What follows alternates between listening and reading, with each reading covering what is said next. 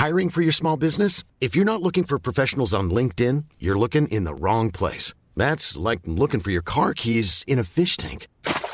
LinkedIn helps you hire professionals you can't find anywhere else, even those who aren't actively searching for a new job but might be open to the perfect role. In a given month, over 70% of LinkedIn users don't even visit other leading job sites. So start looking in the right place. With LinkedIn, you can hire professionals like a professional. Post your free job on linkedin.com/people slash people today.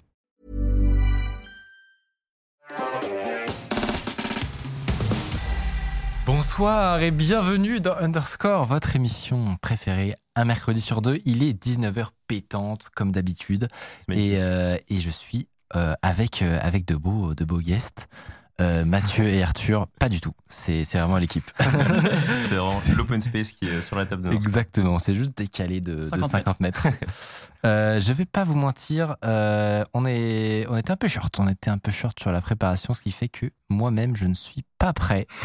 Euh, Et tu profites de l'intro bon, pour. euh, Exactement, c'est le- une intro, Et ça, c'est euh, le. Par intro contre, setup. tu es cadré très très. Non? C'est vrai que je suis cadré bizarre. Non, non, c'était euh, Michael cadré très bas.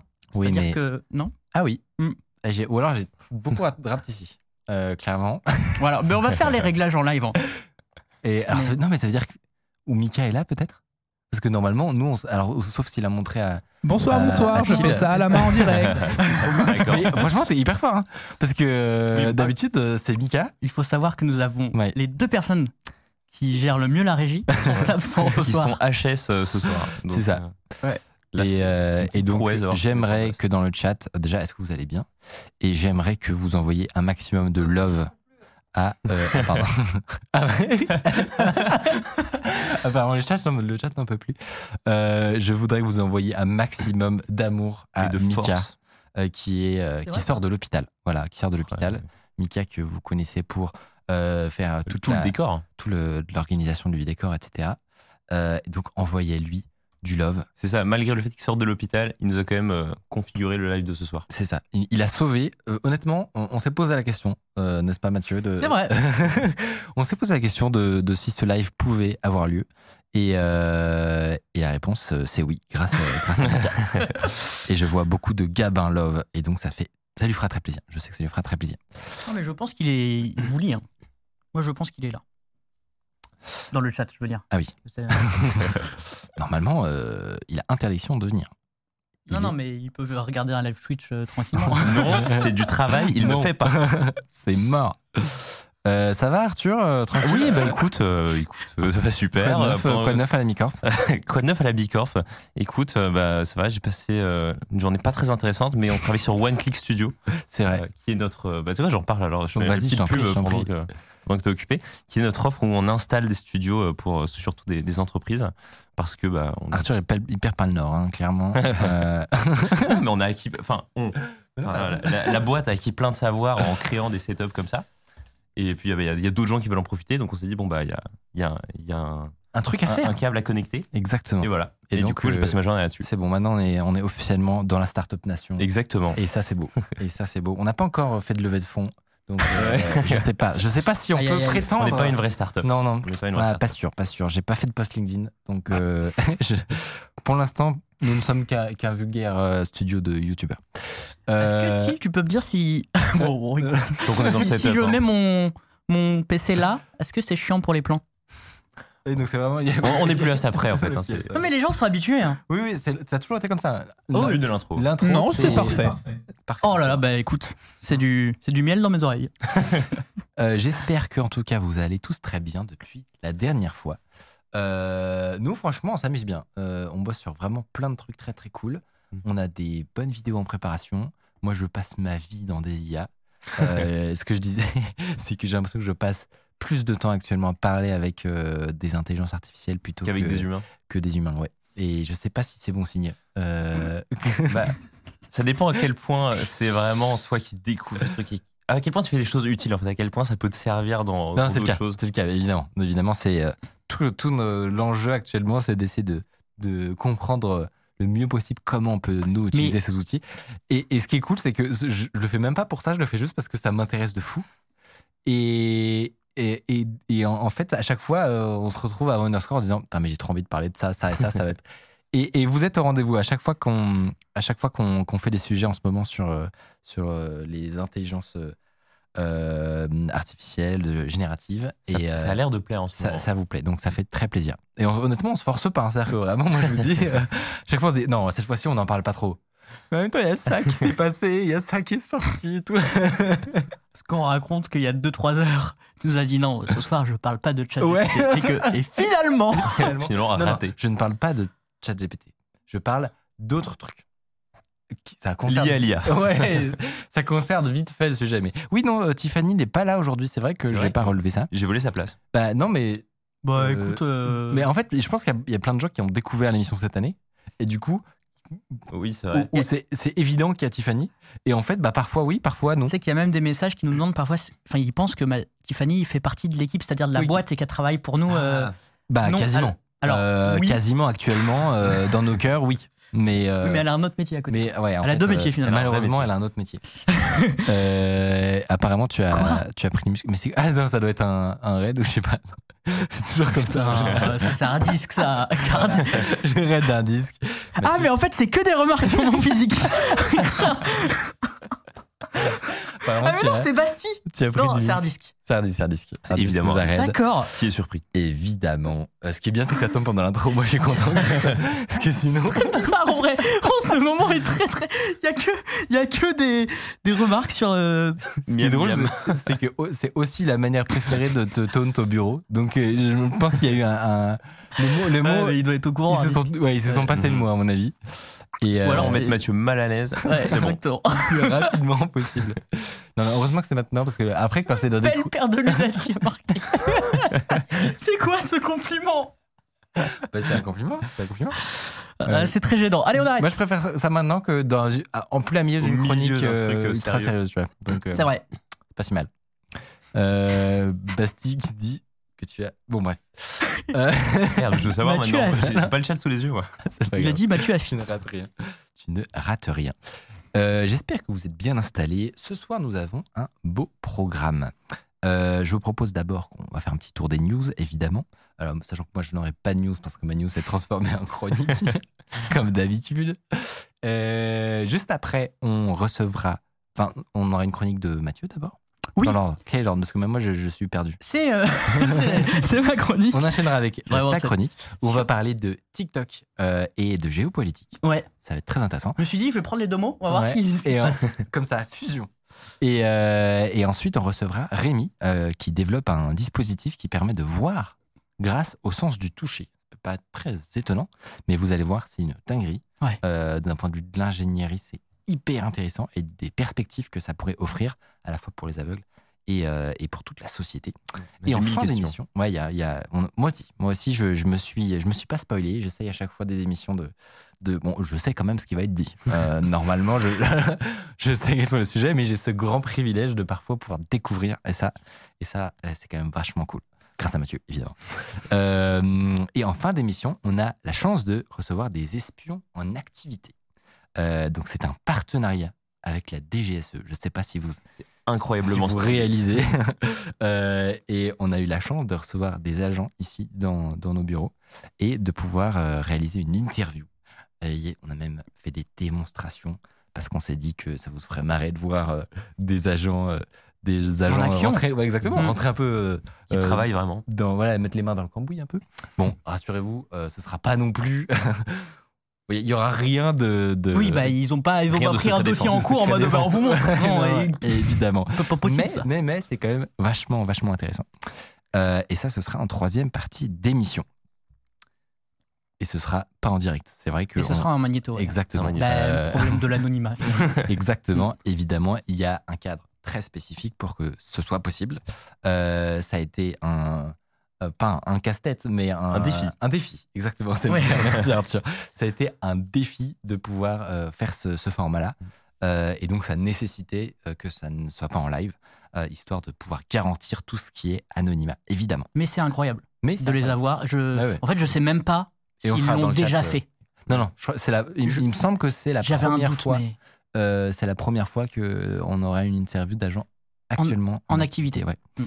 Donc c'est un grand privilège C'est un honneur. qu'on nous bah, fait. franchement, euh, Et, euh, et voilà.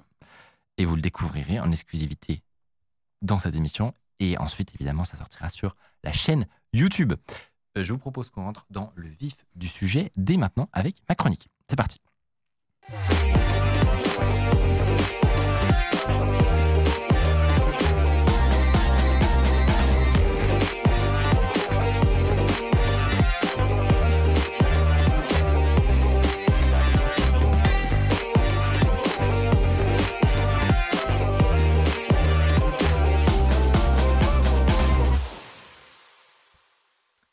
Non, je, je- je ne fais pas des, des signes tout seul. je parle à la régie, évidemment. Je communique. Euh, parce que faut savoir que pendant les jingles, moi, j'entends la régie, mais eux ne m'entendent pas. Parce que là, vraiment, t'as fait des gestes Oui. devant ton PC en mode la visio ne marche pas. Wow non, non, évidemment, c'est la, c'est la langue des signes. C'est le, c'est le thème de, de la soirée. pas du tout. Pas du tout. Raté. Raté. Il y a aucun moment où on va parler de langue des aucun signes. rapport. Aucun. Aucun. rapport. C'est pas. Euh, je vous le disais, à l'origine, c'était censé être une petite news euh, que, que voilà un, un trait Twitter que j'avais vu passer, mais en fait j'ai trouvé ça tellement intéressant que je me suis dit ça vaut le coup que que je vous en parle plus en détail. Mhm. Donc vous savez, en ce moment c'est le bordel. Euh, C'est-à-dire que euh, Alors, c'est-à-dire. euh, alors à plein de points de vue. il y a différents niveaux de bordel dans le C'est monde vrai. en ce moment. C'est vrai, c'est vrai, c'est vrai. Si, je me- si je précise, en ce moment, d'un point de vue des nouveautés de l'intelligence artificielle, c'est n'importe quoi. On a l'impression que de partout, euh, tout est en train de progresser à vitesse exponentielle. C'est ça, le, ça le truc le plus fou. Et justement, il y a un gars, qui, un, un chercheur dans le milieu, qui, qui a posé cette question et qui, je trouve, est extrêmement euh, intéressante.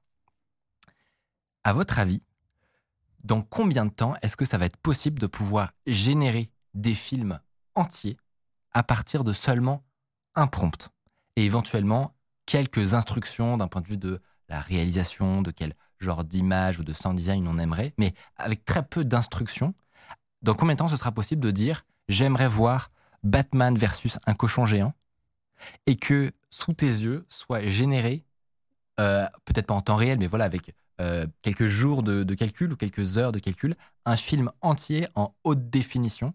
1h30. euh, avec, avec un script cohérent et voilà un bon film à regarder. Vous, vous, vous diriez que ce Donc en sortie, tu aurais vraiment le Ouais, film complet. exactement. T'as juste à appuyer ce play. serait Netflix AI, tu vois. Vous, Oh. vous diriez, vous diriez combien de temps?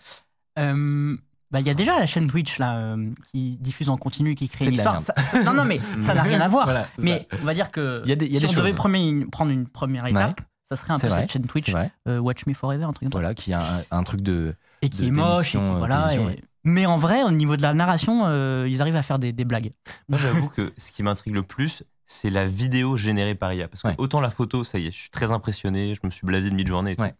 Mais alors de la vidéo, enfin, on a vu quelques tentatives avec Ouais. des gens avec Stable Diffusion qui essayaient de faire Facebook un aussi, à fond dessus. sur des canapés ou je sais pas quoi. En effet.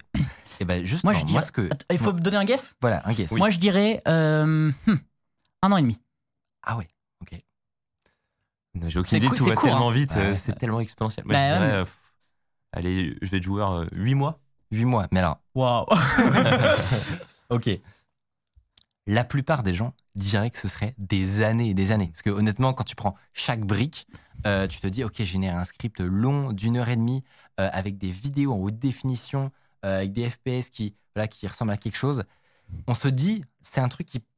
Bah, non, mais quand on y réfléchit, c'est genre générer. Oui, non, mais ça n'a aucun sens. tu, tu dis une phrase à Netflix et il te génère ton film, tu vois. Tu te dis, c'est dans des dizaines d'années. Et ben, ce que j'aimerais vous montrer là, c'est que en fait, pas du tout. C'est très probable que ce soit vachement plus proche que ça. Et je vais vous le démontrer en prenant chaque brique qui serait nécessaire pour faire ça. Et, et on- et, euh, en les assemblant, euh, on devrait pouvoir arriver à ce résultat. Donc d'abord, le premier sujet, c'est la transcription automatique. Mhm. Donc j'imagine que si je vous dis euh, speech to text, vous avez déjà entendu ce terme-là, Ouais. c'est le fait de prendre une vidéo ou un audio en entrée et de récupérer la transcription Mhm. sans avoir euh, un humain qui passe par là, simplement avec de l'intelligence artificielle. Ça, c'est un problème euh, très vieux, ça fait longtemps qu'on travaille dessus, Mhm. et pendant longtemps, c'était pas ouf. Euh, si vous regardez ce que fait YouTube, par exemple, avec les sous-titres horrible. les sous-titres automatiques, c'est de la merde. C'est vraiment de la merde. Mais moi, je pensais que, encore il y a quelques mois, ça n'avait pas tant euh, avancé que ça. On voit YouTube, euh, c'est toujours autant de la merde. Ça. Pour l'instant, enfin, jusqu'à quelques mois, la meilleure so- solution, c'était de payer un, un hindou sur Fiverr. bah ça, non, mais pour, objectivement, euh, beaucoup- Pour 2 dollars la minute. Voilà, ça. beaucoup d'entreprises font ça. Et en réalité, ce n'est pas le cas. Ça a énormément progressé relativement récemment. Notamment un, un modèle qui s'appelle Whisper, oui. fait par une certaine entreprise est- qui s'appelle OpenAI, encore eux, Ah, il paraît qu'il est incroyable. et qui est Oui. open source. Et C'est ça le Ouais. plus important. C'est-à-dire que actuellement, vous pouvez télécharger Whisper, et notamment whisper.cpp, qui est Ah. la version que tu peux faire tourner sur ton Mac. Oui. Et qui, qui vraiment prend peu de ressources et marche très très bien. Incroyable. Et ensuite, tu télécharges les poids euh, officiels de OpenAI. Tu as le choix entre des modèles un peu larges qui font quelques gigas ou des modèles très, très bien. petits qui marchent avec de l'anglais Mhm. euh, ou, ou- ou- ou toutes les langues. Et j'ai fait des tests, même avec des vidéos françaises euh, avec énormément de vocabulaire technique complexe. Il s'en sort à merveille. Mhm. C'est impressionnant à quel point ce truc marche hyper bien pour avoir des transcriptions qui sont valides dans n'importe quelle langue avec du vocabulaire technique. Et Et tu ça l'as tourne sur ton ordinateur. Ça tourne sur, sur Non, sur mais c'était ma question. Exactement. Putain, mais c'est trop bien. Ça, je savais pas du tout qu'on pouvait le faire tourner. euh. Bah alors, petite info, euh, je suis en train de faire un truc pour mettre des sous-titres sur Bah toutes ouais. nos vidéos YouTube. Mais non, mais c'était Voilà. ma prochaine question. Voilà. Mais Et bah, c'est en cours. J'ai aussi découvert la dinguerie de Whisper.am cette semaine. Et j'ai découvert qu'en fait, en fonction des langues, il était plus ou moins performant. Et je crois qu'une des langues les plus simples, c'est l'espagnol, il Oui. me semble. Oui, c'est ça, exactement. En gros, ça oscille entre 96% et 99% de, de véracité sur les plus grosses langues. Et après, évidemment, quand tu commences à aller sur des dialectes ou des choses comme ça, c'est- ça devient plus compliqué. Et tu sais qu'ils- quand ils ont euh, diffusé euh, le truc en open source, parce qu'en vrai, c'est pas tout à fait neuf, euh, Whisper, ça, je sais Non, pas combien en de gros, temps ça. ils, ils ont, il y a eu des itérations. euh, de- donc, notamment, il y a une deuxième version de leur modèle large qui est sortie. Qui, qui- c'est elle qui, est, qui vraiment casse tout. C'est elle Mhm. où euh, tout le monde hallucine devant, surtout que tu peux le faire tourner sur ta machine. Ok. Donc ça, c'est la première chose. Euh, Qu'est-ce que ça permettrait de faire? Ça permettrait de donner un film en entrée et de récupérer l'entièreté de la transcription de- des discussions entre les acteurs de manière hyper fidèle. C'est une première brique. Bon, Ah, a- donc analyser tous les scénarios du. récupérer tout ce qui est du dit dans un cinéma film. mondial. Exactement. Ouais. Le, le petit bémol, c'est que la détection de speaker est pas encore au point, mais je doute pas que ça va arriver bien. Ah, genre qui est qui? Exactement. Ok. Oui. Deuxième étape, la description d'image. Donc, vous prenez une image, la question c'est est-ce que une IA est capable de la décrire de façon fidèle? Ça paraît, c'est un vieux problème. Euh, vous vous souvenez peut-être de, de Facebook qui déjà était euh, bossé sur des algos pour analyser vos, les images Facebook et euh, générer des petites descriptions de ce qu'il y avait dedans. Moi, je me souviens qu'il y avait des, soit dans le code source, soit parfois des, le les jours de bugs de Facebook. Au lieu de t'afficher la photo, il y avait marqué euh, un homme sur une colline Voilà. euh, avec des lunettes noires. euh, et il faisait toute une description comme ça. Exactement. Donc c'est un vieux problème. Et pareil, dans les 5-10% des cas les plus complexes, des images où il se passe beaucoup de choses, ce qui correspond à la plupart des images que tu vois dans des films en réalité, eh ben, c'était pas encore très convaincant, pas encore hyper au point. Pareil, depuis quelques mois, tu as des modèles qui sont sortis, en open source notamment sur Hugging Face, donc Mhm. euh, voilà la plateforme qui réunit Mhm. tous, les, tous les modèles les plus connus, notamment Blip 2, euh, qui est un modèle disponible où, voilà, on a quelques exemples ici. Euh, vous lui donnez une image en entrée, même des images complexes avec du texte, euh, un mème, etc. Et ensuite, vous êtes en mesure de lui poser euh, des questions, Ah. comme avec un chat. On pourrait aussi lui demander une description complète, mais là, c'est encore plus intéressant, parce qu'il est capable de dire que c'est Albert Einstein, quelle est l'équation, et à quoi correspond cette équation. Et si on, on passe sur d'autres d'autres exemples ensuite, c'est toujours le, le même principe. Peu importe la complexité de la composition de l'image, il est en mesure d'avoir une, une compréhension vraiment très très fine. Par exemple, il y a un, euh, un- un moment où on montre une, une, une maison qui est à l'envers, et lui il est capable de dire Ah, c'est une maison, elle est à l'envers. Ah, ça, Euh, c'est fort par contre. Et après, tu lui demandes, mais ouais, par, par où les, par, par où est-ce qu'on peut sortir du coup? Il est capable de voir que sur le bord de l'image, tu as 10 pixels où on voit un toboggan géant. et du coup, euh, ben voilà, il te répond, c'est par là. Envie d'habiter dans cette maison. Donc tout ça pour dire que la, la compréhension d'une image détaillée a énormément progressé récemment aussi. Et ça va, euh, ça va vraiment loin. Ça va aussi loin que euh, le cadre, donc quel, quel genre de valeur de plan c'est, est-ce que c'est un plan rapproché, un plan large, etc. La Mhm. colorimétrie, Mhm. on peut aller vraiment dans, dans beaucoup de détails. Vous me voyez venir. Mhm. De ça, on peut tirer une analyse scène par scène du film, de comment c'est filmé et qu'est-ce euh, et de quoi est composée euh, chaque image, chaque scène, quelle est la composition. Donc, pardon, vas-y. Non, c'est- c'est une question, c'est là tu nous as parlé de l'analyse. Ouais. Mais est-ce que derrière il faut le générer Bah voilà. un film? Et ben, et C'est ben, pas j'y la même chose quand même d'analyser un truc. Non, non, justement. Donc là, tu prends ces deux briques-là déjà. Tu as les, les transcriptions des acteurs, tu as la description des images. Idéalement, il faudrait les mettre ensemble pour faire ce qu'on appelle un script détaillé de film. Bah, tu donnes ces deux trucs à GPT-4 et il s'en sort à merveille. Il est capable de te générer un script complet avec les acteurs qui parlent et, et- et les descriptions de chaque scène, de chaque plan.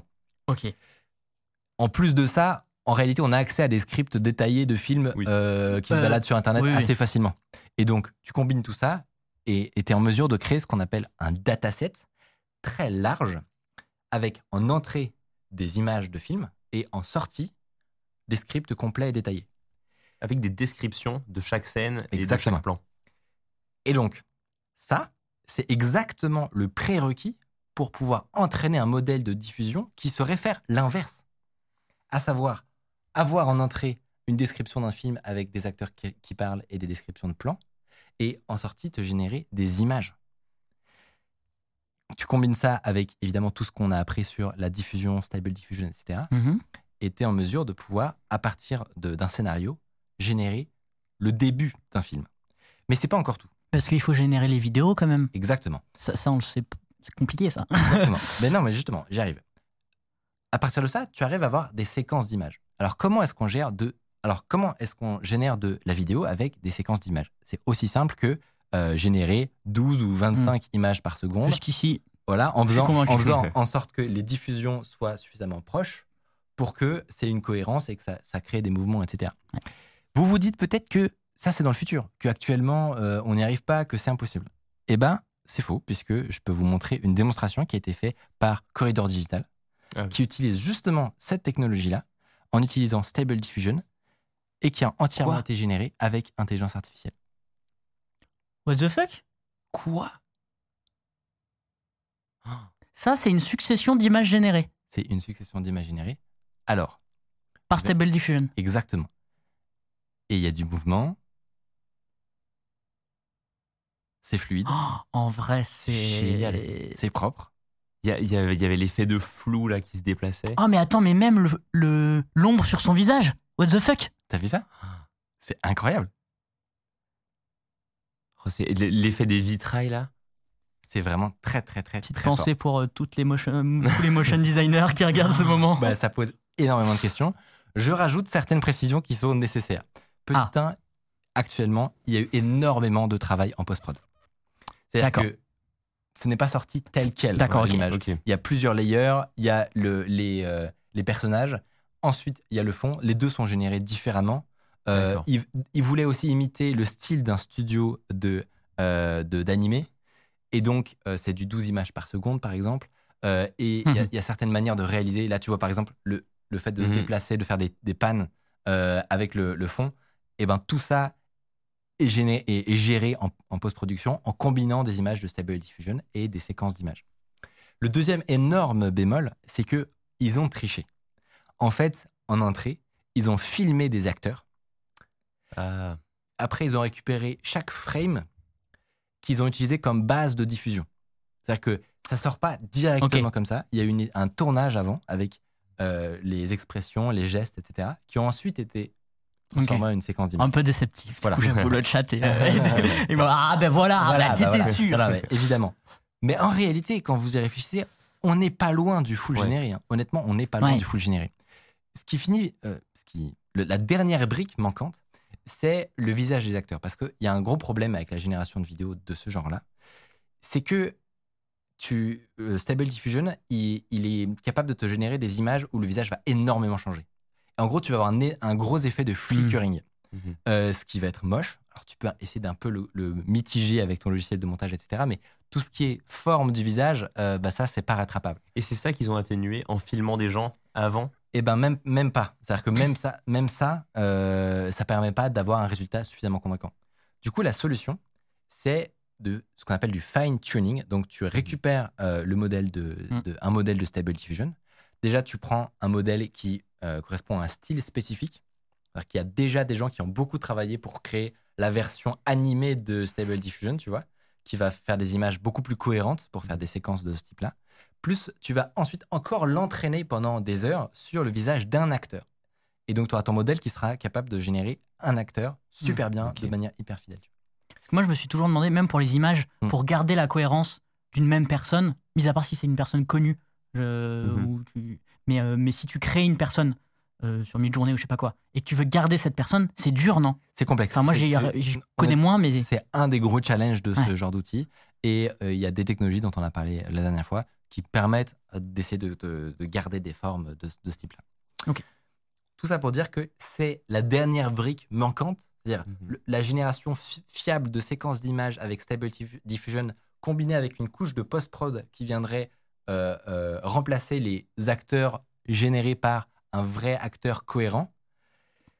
On n'est pas si loin. On se rapproche dangereusement. On n'est vraiment pas si loin. et même sinon tu prends que des acte- acteurs génériques qui font de la pré-prod, Mhm. un, un premier tournage euh, euh, à l'arrache, beaucoup moins cher Ouais. qu'un vrai tournage, et derrière Tu les remplaces par Brad tu les, Pitt. tu les remplaces par Brad Pitt. Et Brad Pitt, il peut passer 365 jours par an sur les îles Canaries, tu vois. tu le mets dans l'espace. et, euh, Ouais, exactement ça.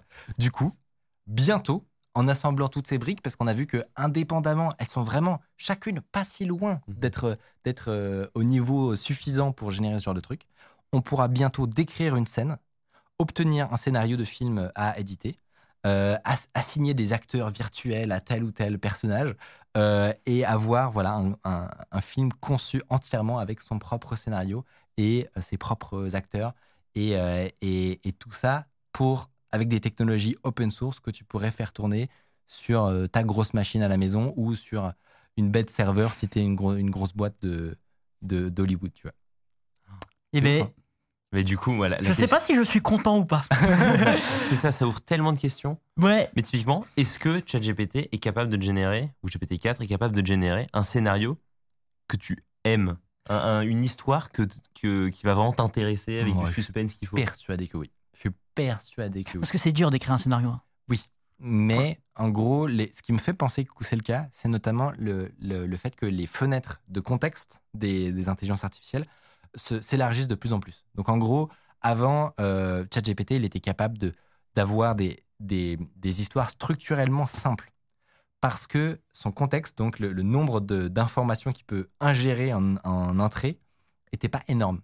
Aujourd'hui, pour vous dire, c'est passé de 4000 tokens à 8000 et là, et là prochainement à 32 000. Et donc ça, ça, ça permet de faire rentrer des histoires très complexes et subtiles Mhm. avec beaucoup de personnages qui ont des interactions, Mhm. euh, tout en gardant la cohérence et en évitant tous les défauts qu'avait ChatGPT euh, historiquement, le fait de vouloir tout le temps conclure euh, à chaque scène, euh, ou le fait de se répéter ou d'oublier des détails qui, qui sont trop Mhm. anciens dans, dans la, la conversation. Donc moi, je, je suis assez pessimiste, entre guillemets, ou optimiste, suivant le point de vue, qu'on aurait des scénarios bien ficelés, euh, qui peut lire euh, tous les bouquins de scénarios avec tous les conseils dedans, euh, et te pondre Ça, un truc il y, en qui a, arrive. il y en a pas mal, et puis des très bons, des bouquins de scénario. Ouais. Comment... Enfin, Ça a beaucoup été théorisé. C'est un domaine qui avait beaucoup été théorisé. Donc, euh. C'est clair. Eh ben, C'est euh, ouais, c'est terrifiant et fascinant à la fois. mais alors du coup, moi, je vous avoue, j'étais en vacances, j'ai pas vu les dernières vidéos sur GPT. Euh, mais du coup, est-ce que en entrée, tu peux fine-tuner ta propre euh, IA Ouais. avec tes vidéos? Alors, ben, c'est tout le. ou avec alors, les scripts de tes vidéos Sans rentrer dans et- les détails parce que c'est un gros, un gros sujet. Ouais. En gros, tu as deux manières de, de spécifier euh, des, des IA de génération. Soit tu, leur, tu les entraînes sur tes données, donc c'est le fine-tuning. Soit tu utilises justement la fenêtre de contexte, comme on dit, donc Mhm. tout ce qui peut rentrer dans son contexte initial. Et du coup, si tu en as 32 000, même 8 000, c'est déjà énorme euh, de, comme nombre de tokens. Tu peux déjà le spécifier sur ta manière de ta manière d'écrire, etc. Ok. Donc, j'ai pas vraiment répondu. Mais en gros, le fine-tuning, euh, c'est en train de se faire dépasser en ce moment plutôt par le contexte. Si je dois faire un gros résumé. D'accord. Parce que Mais du coup, est-ce que tu as essayé euh, euh, avec des scripts, enfin des. même en, en décrivant exactement ce que tu voulais? Moi? Ouais. Ouais. Et alors? Ça marche bien. ça marche bien. Ça marche bien. Tu peux arriver à vraiment de l'écriture plutôt quali. Ok. Voilà, je voulais pas. Je, à la base, je n'étais pas censé parler de, de génération. Euh, je devais pas parler d'intelligence artificielle. Je n'ai pas euh, je n'ai pas résisté parce que vraiment, je, je trouvais ça trop, trop intéressant. Mhm. Est-ce qu'on on peut, on peut doucement enchaîner, je pense? Ah bah oui, bah non, mais tu peux même euh, lancer un jingle. Excellent. Eh ben, jingle et chronique.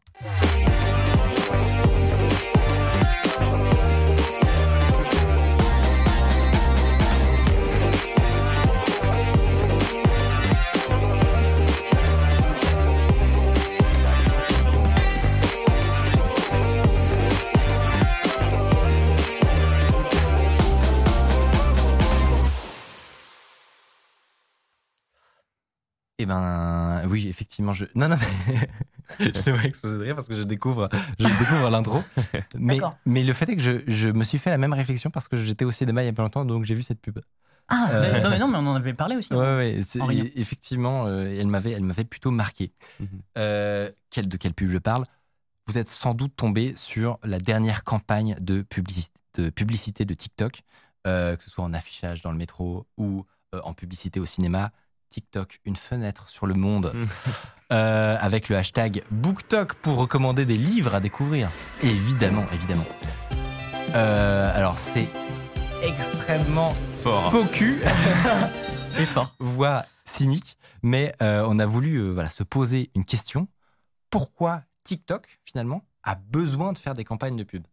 Parce que c'est quand même l'outil le plus utilisé de la planète chez les jeunes. Euh, ça sert à quoi de faire de la pub dans le métro, Mathieu? C'est la question qu'on s'est posée et ça m'a emmené très très loin. Euh, alors que tu le disais, hein, TikTok est euh, désormais le premier réseau social en temps passé sur l'application. À votre avis, combien de temps par euh, jour ou par mois, comme vous voulez? On, Euh, on passe en moyenne dans le monde, mais c'est à peu près équivalent En à ce qu'on passe en France. Ouais.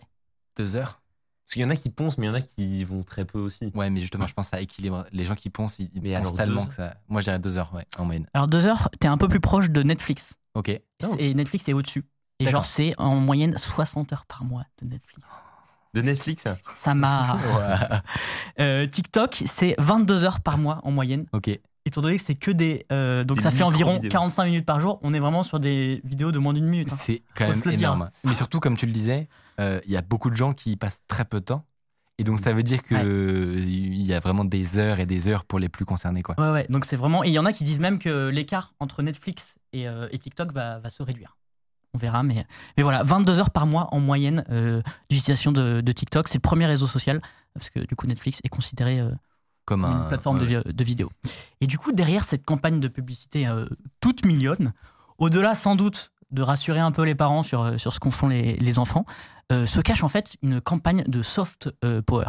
C'est-à-dire que euh, le soft power, c'est euh, vouloir peser sur, la scène euh, internationale, d'influencer un petit peu les, relations internationales, euh, mais euh, de façon euh, insidieuse. Euh, donc, oui, TikTok, une, application de partage de vidéos, de danse et, et de défis euh, plus ou moins débiles, euh, est au cœur en fait d'une guerre entre la Chine d'un côté et les États-Unis euh, de l'autre. Je vous refais un petit peu l'historique de la naissance euh, de TikTok. Euh, ça commence en 2012 avec la création d'une société qui s'appelle ByteDance. Euh, et ils lancent leur première application phare qui s'appelle Toutiao, qu'on peut traduire aujourd'hui par à la une aujourd'hui. C'est pas celle-là, ça c'est une autre, mais du coup c'est l'application Toutiao. En fait, Toutiao c'est juste un agrégateur de contenu et d'informations.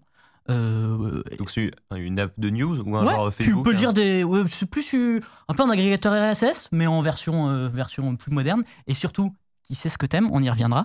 Et c'est un succès immédiat, justement pour cette raison, euh, parce que l'appli fournit vraiment au lecteur du contenu euh, euh, qui correspond à ses intérêts, à ses habitudes. Bref, il connaît très bien euh, son, son utilisateur. Et en fait, c'est déjà la naissance des algorithmes de reco- recommandation, mais c'est en 2012 Dès Et- le début, c'était déjà. dans l'ADN de. ByteDance. En fait, c'est le, le, le, le cœur de ByteDance.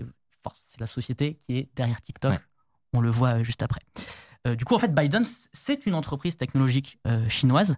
Mais en fait, c'est surtout une entreprise d'intelligence artificielle. Et je rappelle qu'elle a été créée en 2012. Donc à l'époque, on en parlait euh, beaucoup moins bien, beaucoup moins, euh, beaucoup moins. En 2016, ils vont même mettre sur pied le ByteDance IA Lab euh, avec les meilleurs experts euh, en apprentissage automatique, traitement du langage, vision par ordinateur, reconnaissance de la voix. Tout ça nous parle beaucoup. Et surtout, traitement des données. À tel point qu'à ce moment-là, Facebook, qui est assez précurseur en matière d'IA, Meta aujourd'hui, on en a beaucoup parlé récemment, va s'inspirer de cela. Et d'ailleurs, il va y avoir un peu des batailles d'embauche des meilleurs experts. En 2016 toujours, en même temps que la création du, lab, ByteDance lance une nouvelle application en Chine, après son agrégateur de news, Douyin, Douyin euh, je sais pas trop comment dire. c'est que c'est que des noms euh, euh, chinois et je, n'ai jamais fait de chinois dans ma vie. je pense que c'est Douyin et donc c'est une plateforme de partage de vidéos très courte. courte.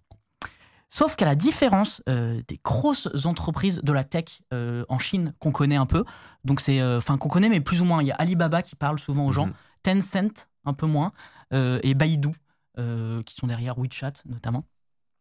eux, ils se cantonnent au marché chinois. Alors c'est une façon de dire parce que le marché chinois c'est euh, un, milliard d'habitants. C'est même un milliard 4 aujourd'hui euh, d'habitants. Donc c'est un bon marché. Mais à la différence de ces, de ces autres boîtes-là, ByteDance euh, va tout de suite avoir une ambition internationale. Et c'est pour, pourquoi, en 2017, il lance une version internationale de Douyin, c'est TikTok. Et il y a une chose qui va faire que TikTok va vachement bien marcher en Occident, en Europe et aux États-Unis, c'est qu'ils vont racheter Musicali. Mais non. Est-ce que ça vous parle ça J'avais oublié. Peut-être que je l'ai su, mais j'ai oublié. Euh, TikTok a racheté Musicali. Ah oui, TikTok, je te confirme. C'est pour ça qu'ils ont fait un, kickstart. Euh, ils se sont achetés juste un, un fast-pass, quoi. Exactement. Et en fait, euh, Musicali, à l'époque, ça marchait bien. J'ai été étonné des chiffres. C'était combien C'était 28 millions d'utilisateurs en France c'est énorme.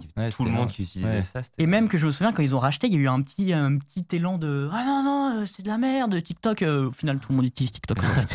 Euh, mais en fait, c'est exactement ce que tu as dit.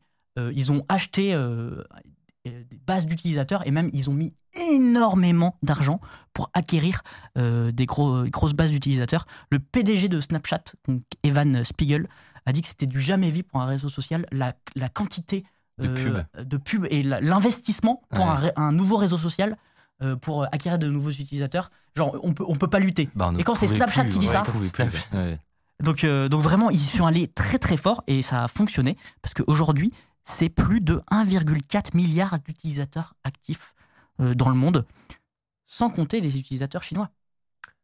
Parce que la Chine, il n'y a pas TikTok en Chine. Il y a Dayu. Et c'est deux applications distinctes. Non. Non. Mais alors c'est vraiment la même appli. C'est la hein. même appli. la même appli. Sauf que elle répond aux standards du gouvernement chinois. Ah oui. Beaucoup moins de danse de gens tout nus. Euh, beaucoup moins. Alors, beaucoup, beaucoup moins. J'y reviendrai. Il y a une petite anecdote. Ils se sont fait remonter les bretelles pour des problèmes de, modération, justement. Alors, moi, je, je, trouve ça hyper intéressant d'avoir la backstory. La, la première chose qui me vient en tête, c'est après ce succès fulgurant, à quoi ça sert de venir nous faire de la pub dans le métro? Ben. c'est des problèmes de savoir. euh, pourquoi ça sert euh, de, faire des, des, pubs dans le métro? Parce que peut-être qu'il y a un petit problème autre euh, avec TikTok. En fait, c'est que le, problème, c'est que c'est avant tout une guerre commerciale et technologique entre les États-Unis et la Chine, je l'ai dit, euh, alors que les relations sont pas vachement au beau fixe. En gros, les Américains ça les embête un peu de perdre leur hégémonie euh, technologique, euh, alors que justement, les Chinois, eux, vont s'en servir pour euh, asseoir leur, leur, conquête dans le domaine technologique. Je ne sais pas si vous vous souvenez, en 2020, Trump a voulu interdire eh TikTok. et ils ont même essayé de le faire racheter par Microsoft. Sérieux? Ouais, oui, À ce moment-là, c'était en mode soit on interdit TikTok, soit Microsoft rachète TikTok, et, dans ce cas-là, c'est OK. Bon, il s'est passé ni l'un ni l'autre, mais un petit peu, un peu rigolo. Euh, et cette menace de bannissement euh, revient aujourd'hui aux États-Unis. D'ailleurs, très récemment, je ne sais pas si vous avez vu, plusieurs pays ont interdit à leurs fonctionnaires euh, d'installer TikTok sur leur téléphone pro. Et donc, il y a les États-Unis, le Canada, la Commission et le Parlement européen, la Nouvelle-Zélande, la Belgique et la France, très récemment, qui a dit aux fonctionnaires, je ne sais pas si c'est des, directives, mhm. mais, mais en vrai, c'est plutôt bien. Et ça se contente pas que pays, il y a des entreprises qui font ça. Il y a une banque aux USA que je connaissais pas qui s'appelle Wells Fargo. Qui, demande, tu connais, qui demande euh, à, ses, à ses salariés de ne pas installer TikTok, euh, en tout cas sur leur euh, compte pro, sur leur téléphone pro, ou alors si vous voulez avoir vos mails sur votre téléphone perso, ben n'installez pas TikTok. il y a des, un peu des, des règles comme ça. Je pense qu'il y a des gens qui se disent pourquoi? Parce que c'est pas juste, c'est un, un réseau social comme un autre, euh, c'est parce qu'ils sont chinois. Ouais. t'aimes pas les Chinois en fait. non, mais pour- je non, pense mais- que plein de gens se posent la question. Et d'ailleurs, les Chinois se répondent souvent euh, par, de des provocations un petit peu comme ça. Ils sont très virulents sur leur communication. Pourquoi?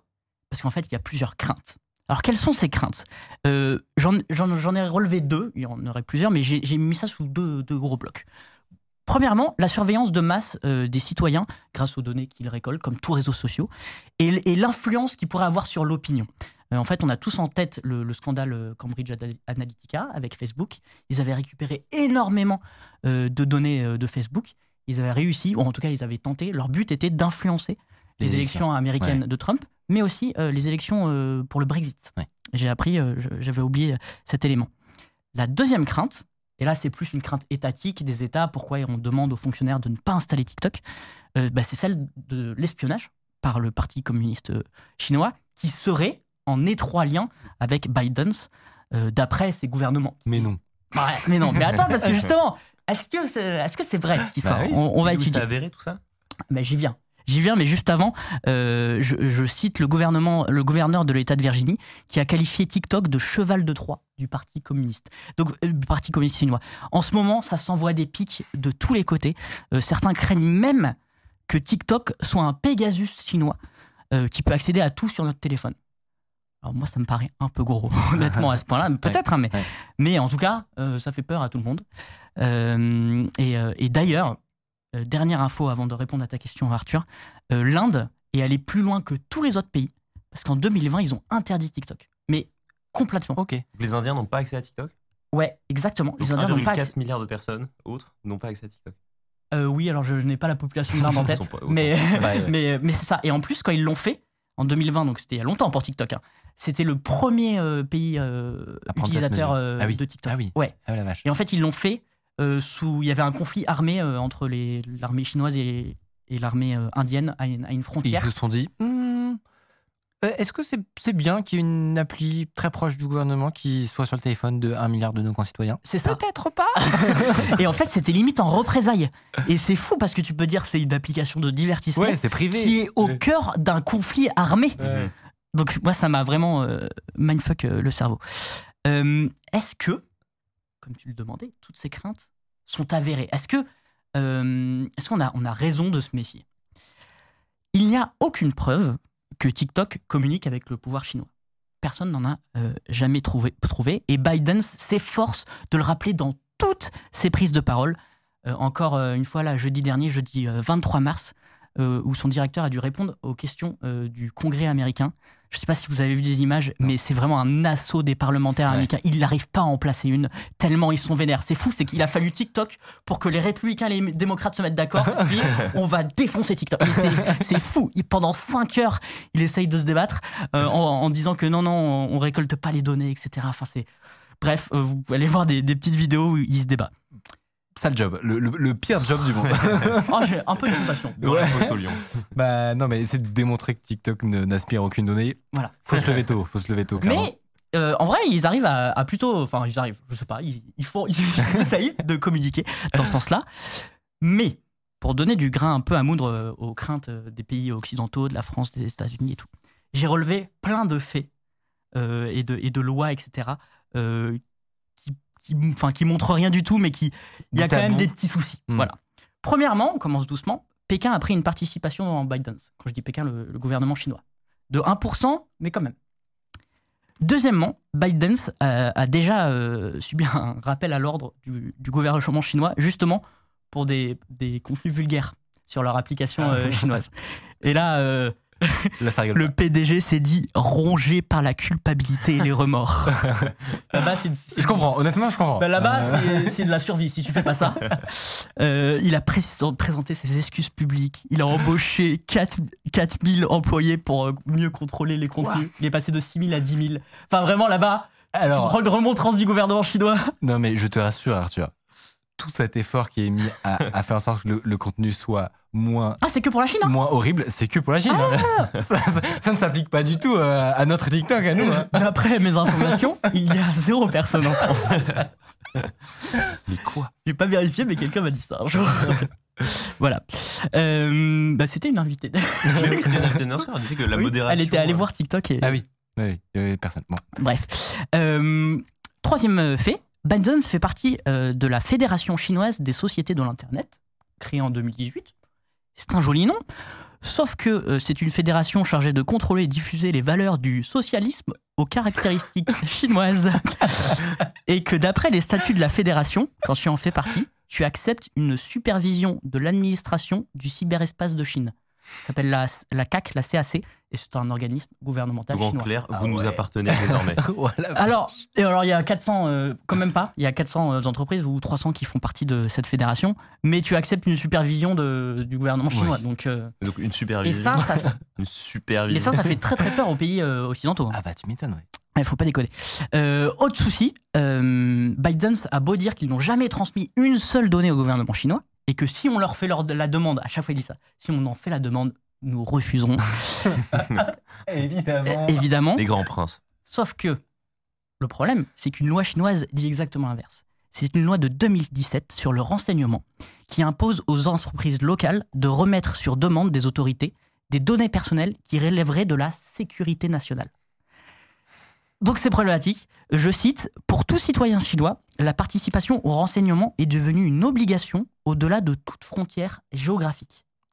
Donc ça, il n'y a pas de... Non, non, mais c'est aux États-Unis, au-delà de toute frontière géographique. Et c'est- une loi qui Tu a as été l'obligation en de 2017. donner les infos de tes utilisateurs Exactement. au gouvernement chinois. Donc ça serait étonnant que ça serait jamais, c'est jamais arrivé depuis le 2017. Mm. Après, ouais, je Ouais. ne veux pas avoir de problème.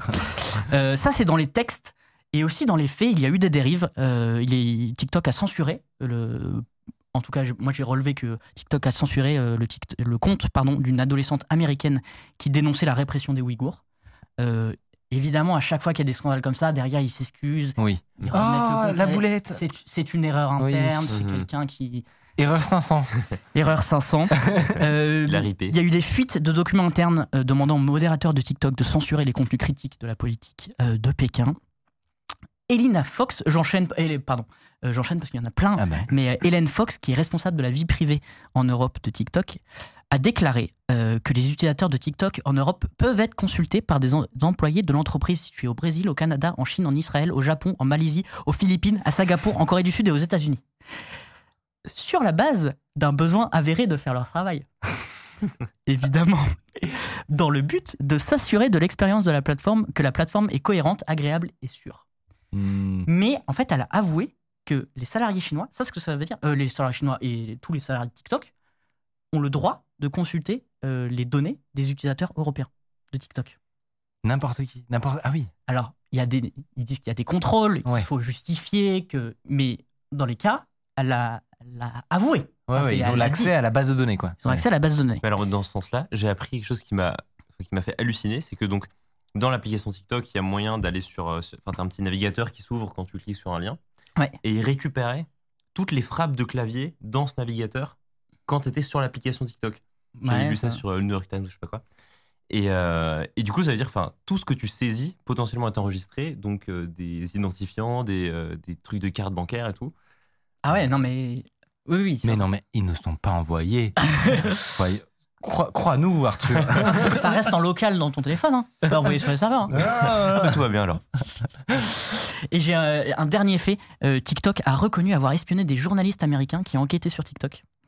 Euh, qui s'en sont servis pour identifier une fuite de données dans les médias. Mais ils sont Et- mazos Pourquoi ils ont fait ça? Comment? Comment, Pourquoi? À quelle occasion ils ont dit ça? Bah Parce qu'en gros, euh, il y a des. y a- à quelle occasion ils ont dit ça, t'as dit oui, oui. Ah bah ils. Mais non, mais. Moi j'ai été. le- Je te dis, quand j'ai fait cette chronique, j'étais sur le cul. Hein.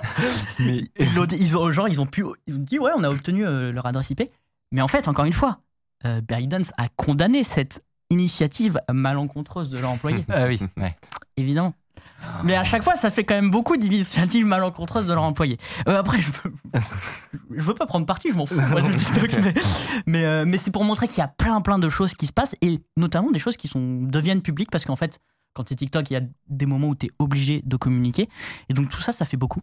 Euh, et, et- et vraiment, TikTok est au, cœur- d'un conflit entre les États-Unis et, et la Chine et qui est un conflit assez déséquilibré parce que euh, j'ai appris qu'en Chine, il n'y a ni Facebook, ni Twitter, ni Instagram, ni YouTube. Tous ces services euh, sont interdits. TikTok non plus n'y est pas, mais ils ont leur, euh, Mhm. leur, Ouais. leur Dayun. euh, alors que TikTok est absolument dans tous les pays, les autres pays du monde.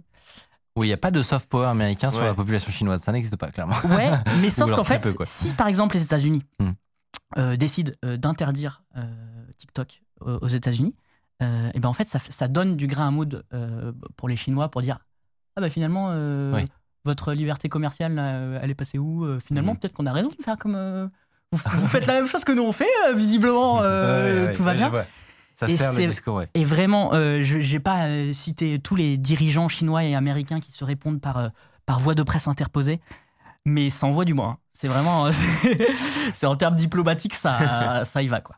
Il y a eu, parce qu'il y avait toutes ces discussions, il y a eu aussi pas mal de chercheurs qui sont un peu penchés sur concrètement l'application, euh, à savoir quelles étaient les données qui étaient remontées, que- euh, à quoi euh, ils avaient accès, etc.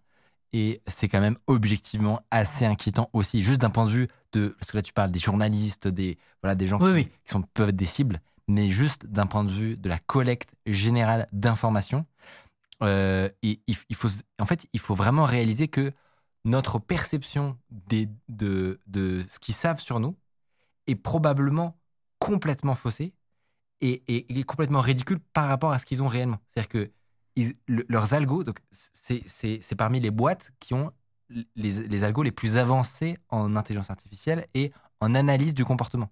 Ouais. C'est-à-dire que Bah, c'est c'est là- là-dessus, on l'a dit un tout petit peu, mais leur algorithme de recommandation, c'est vraiment ce qui fait le succès de TikTok. Et pour qu'un algorithme de recommandation euh, marche, fonctionne, il faut énormément bien te connaître. Exactement. Et donc, juste l'ensemble des swaps que vous avez fait pendant euh, quelques heures sur, sur TikTok, même pas quelques heures, hein, je crois qu'il est. enfin, vraiment, Il leur très- suffit de Vraiment, quelques minutes. meilleurs. hein. Et, et rien que ça, ça leur permet d'avoir une compréhension de qui vous êtes, ce que vous aimez, votre religion, votre. euh, l'ensemble de- des- des- des moindres détails de votre personnalité bien mieux que vous-même vous ne vous connaissez en réalité. Et donc sur ces, on ne sait pas à, ce qui- à quoi ils ont accès les employés sur leur panel web, etc.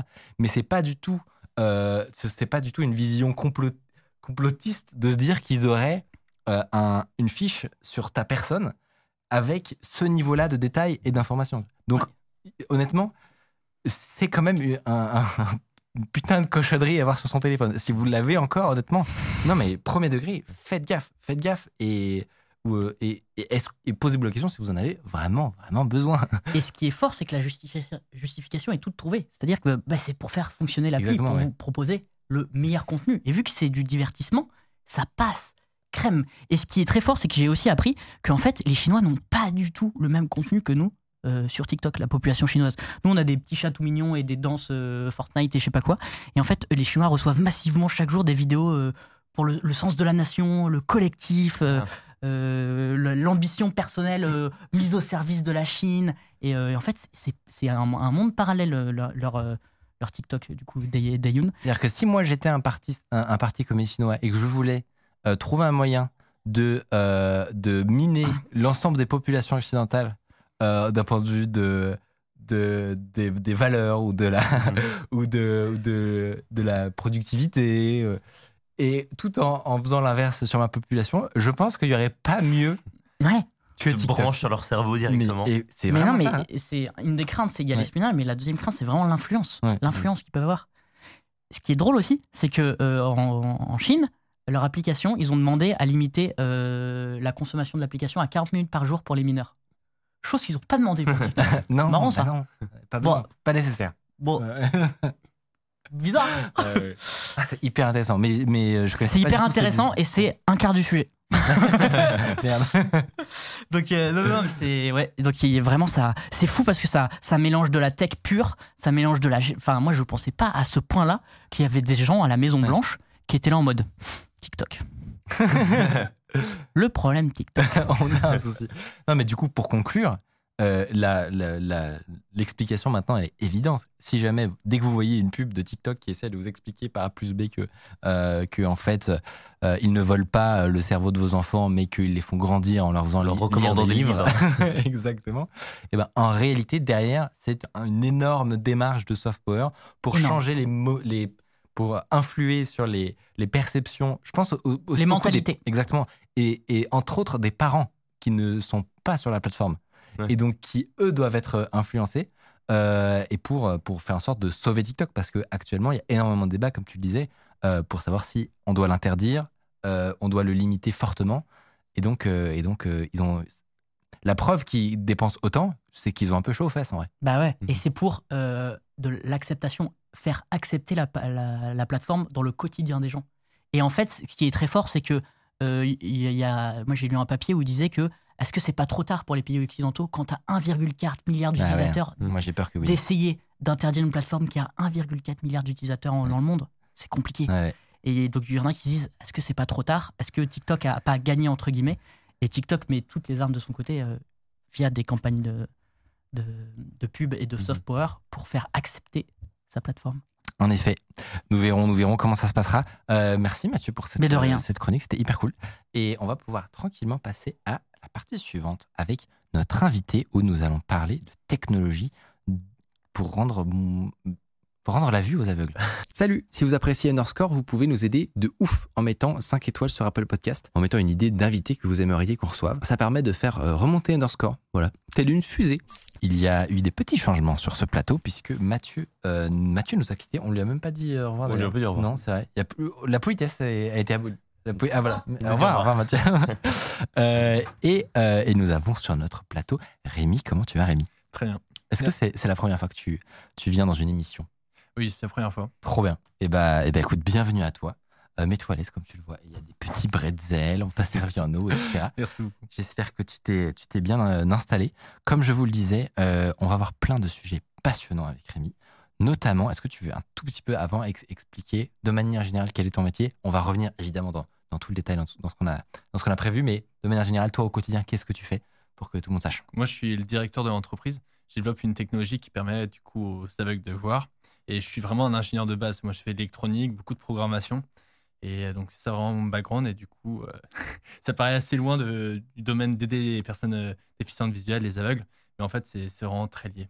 Eh ben, voilà. Comme, on, comme on, on s'en doute, il doit y avoir des histoires de, de technologies futuristes, etc. Mais moi, je trouve que de l'extérieur, en tout cas, bah, nous, quand Mathieu nous a parlé de ce sujet-là, parce que c'est Mathieu qui a, qui a découvert ce que tu faisais, euh, et ben, et ben, j'ai vraiment pas su projeter euh, quel, quel type de technologie ça allait être. En gros, Ouais. souvent, quand on discute tout le temps de sujets en rapport avec l'IT, la tech, etc., et parfois, c'est un sujet qui peut te dire, OK, ils doivent utiliser cette techno-là, cette techno-là, ça doit marcher à peu près comme ça. Là, En pratique, comment ça Ouais, fonctionne euh, Là, j'étais en mode, je, je sais pas. J'ai aucune idée de comment ça peut marcher, de rendre la vue à des aveugles, quoi. Je, je te lance pas tout de suite dessus parce que, parce que, parce qu'on va rentrer tranquillement dans le vif du sujet. Euh, je récupère. Excusez-moi, Il a perdu le fil. j'ai Voilà. perdu le fil. Perdu le fil. Ah là, parfait. Et donc c'est Arta France, c'est ça le, bien ça, oui. nom de la boîte? Alors, et en fait, c'est un, euh, une start-up ou, ou un. Ouais, c'est une Ah. start-up. En fait, on est entièrement dé- indépendant. Avant, on faisait des jeux vidéo, on faisait des jeux pour smartphone. Et puis après, on, a- on s'est lancé dans Ah ce oui, domaine qui est un peu plus utile. C'est une sacrée euh, bifurcation. ouais. Mais ça, c'est. Comment, comment, comment ça s'est fait? En fait, on, faisait, on développait des jeux de stratégie, des tower defense pour euh, Android et iOS. Ouais. Donc, on a sorti un premier donc, euh, qui marchait assez bien. On était euh, que, que des jeunes étudiants. Enfin, étudiants, il y en a qui n'ont pas passé le bac. Mais du coup, on était quand même une grosse équipe. On travaillait énormément dessus. Et après, du coup, il a bien marché. On a pu se payer une équipe de graphistes en Inde qui a permis de refaire le, euh, le jeu, une nouvelle histoire, être bien mieux structuré, aller beaucoup plus loin. Donc, au début, c'était vraiment une. pente, euh, une croissance exponentielle. Il y avait même 01net qui avait fait un article sur Ouais. le- notre jeu et tout. Et le 7, 8e jour, on est passé de 18 000 téléchargements par jour à 1, puis 0, Quoi et c'est jamais remonté. Pour aucune raison. c'est le Aucune- store qui vous a. euh, Ouais, on ne sait pas trop. Tu t'es fait Ouais. shadowban. Ouais, il y a, bah, il y a plusieurs, enfin, on a plusieurs théories derrière. Bah, on s'était fait attaquer par une entreprise euh, concurrente euh, par justice. Nous, on avait fait traîner sur leur jeu, ils nous avaient bloqué dans pas mal de pays. Parce qu'en fait, le nom, c'était, était, enfin, il était similaire, mais c'était un nom commun à des jeux de PC. Et puis, en fait, euh, aussi, il y a le fait qu'en fait, peut-être que Google Play, en fait, il détecte si le, le code source, il peut être assez similaire d'un autre jeu. Et donc, ils vont se dire, bah, c'est deux fois le même jeu qui est republié. Parce qu'en fait, il y a les images sources, bah, on- elles n'étaient pas du tout pareilles. Mais Mais on attends, il y a- les mêmes noms de fichiers, etc. Ah oui. Il y a plein Ah. d'agences qui font ça, qui, ont des, qui font des clones de jeux euh, encore et encore et encore et qui gagnent de l'argent. Hmm. Donc ça devrait, ça devrait sais pas, pas. poser problème. Après, nous, pour optimiser, pour, euh, pour optimiser, débugger. En fait, ce, que j'avais fait, c'est qu'on ne publiait pas le jeu avec le code complètement compilé. En fait, c'était du coup de l'interpréter. Et en fait, quand il y avait des retours de bugs, en fait, j'avais vraiment, chaque personne qui testait, j'avais les retours de, de, bugs, les lignes de code, le nom du fichier, les noms des variables.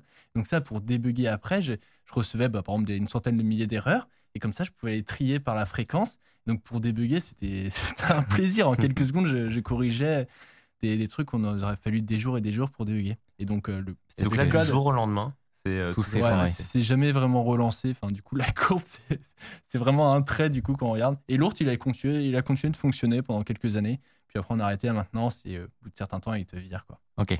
Bon, dans tous les cas, c'est pour le meilleur puisque ça vous a amené à faire ce que vous faites aujourd'hui. On va rentrer dans, on va rentrer justement dans le vif du sujet. La question qu'on vous propose de traiter aujourd'hui, c'est peut-on envoyer des images à votre cerveau grâce au sens du toucher Alors ça peut paraître complètement absurde, euh, on va pas parler de, réalité virtuelle, mais vous allez voir qu'en réalité, cette technologie, si elle est possible, on va voir ça avec notre invité, pourrait euh, permettre énormément de choses en réalité, à commencer par rendre la vue potentiellement aux aveugles. Évidemment, on pense aussi à plein d'autres possibilités dont on parlera, euh, des possibilités futuristes, alternatives au, on, pense au Google Glass par exemple avec les, systèmes intrusifs de notification, bah, peut-être ça pourrait être remplacé par des systèmes de toucher. On va pouvoir discuter avec ça justement et, débattre avec tout ça. Euh, toi qui connais justement bien cette technologie. Première question que, que j'ai envie de te poser du coup, c'est est-ce que scientifiquement c'est quelque chose de vraiment possible de envoyer des images en utilisant du toucher? On se dit c'est des sens différents et pourtant peut-être que c'est possible. En fait, dans les années 80, il y a un neurologue, c'est Paul Baccarita. Il a fait une sorte d'énorme machine pour euh, tester savoir si on pouvait remplacer le sens du toucher, euh, de, la vue par le sens du toucher. Qui a fait une machine, ça faisait la taille d'un petit conteneur. Donc il y avait une énorme chaise et donc, avec plein de, systèmes de, pour envoyer des impulsions dans le dos. Donc il a réussi à prouver que c'était possible.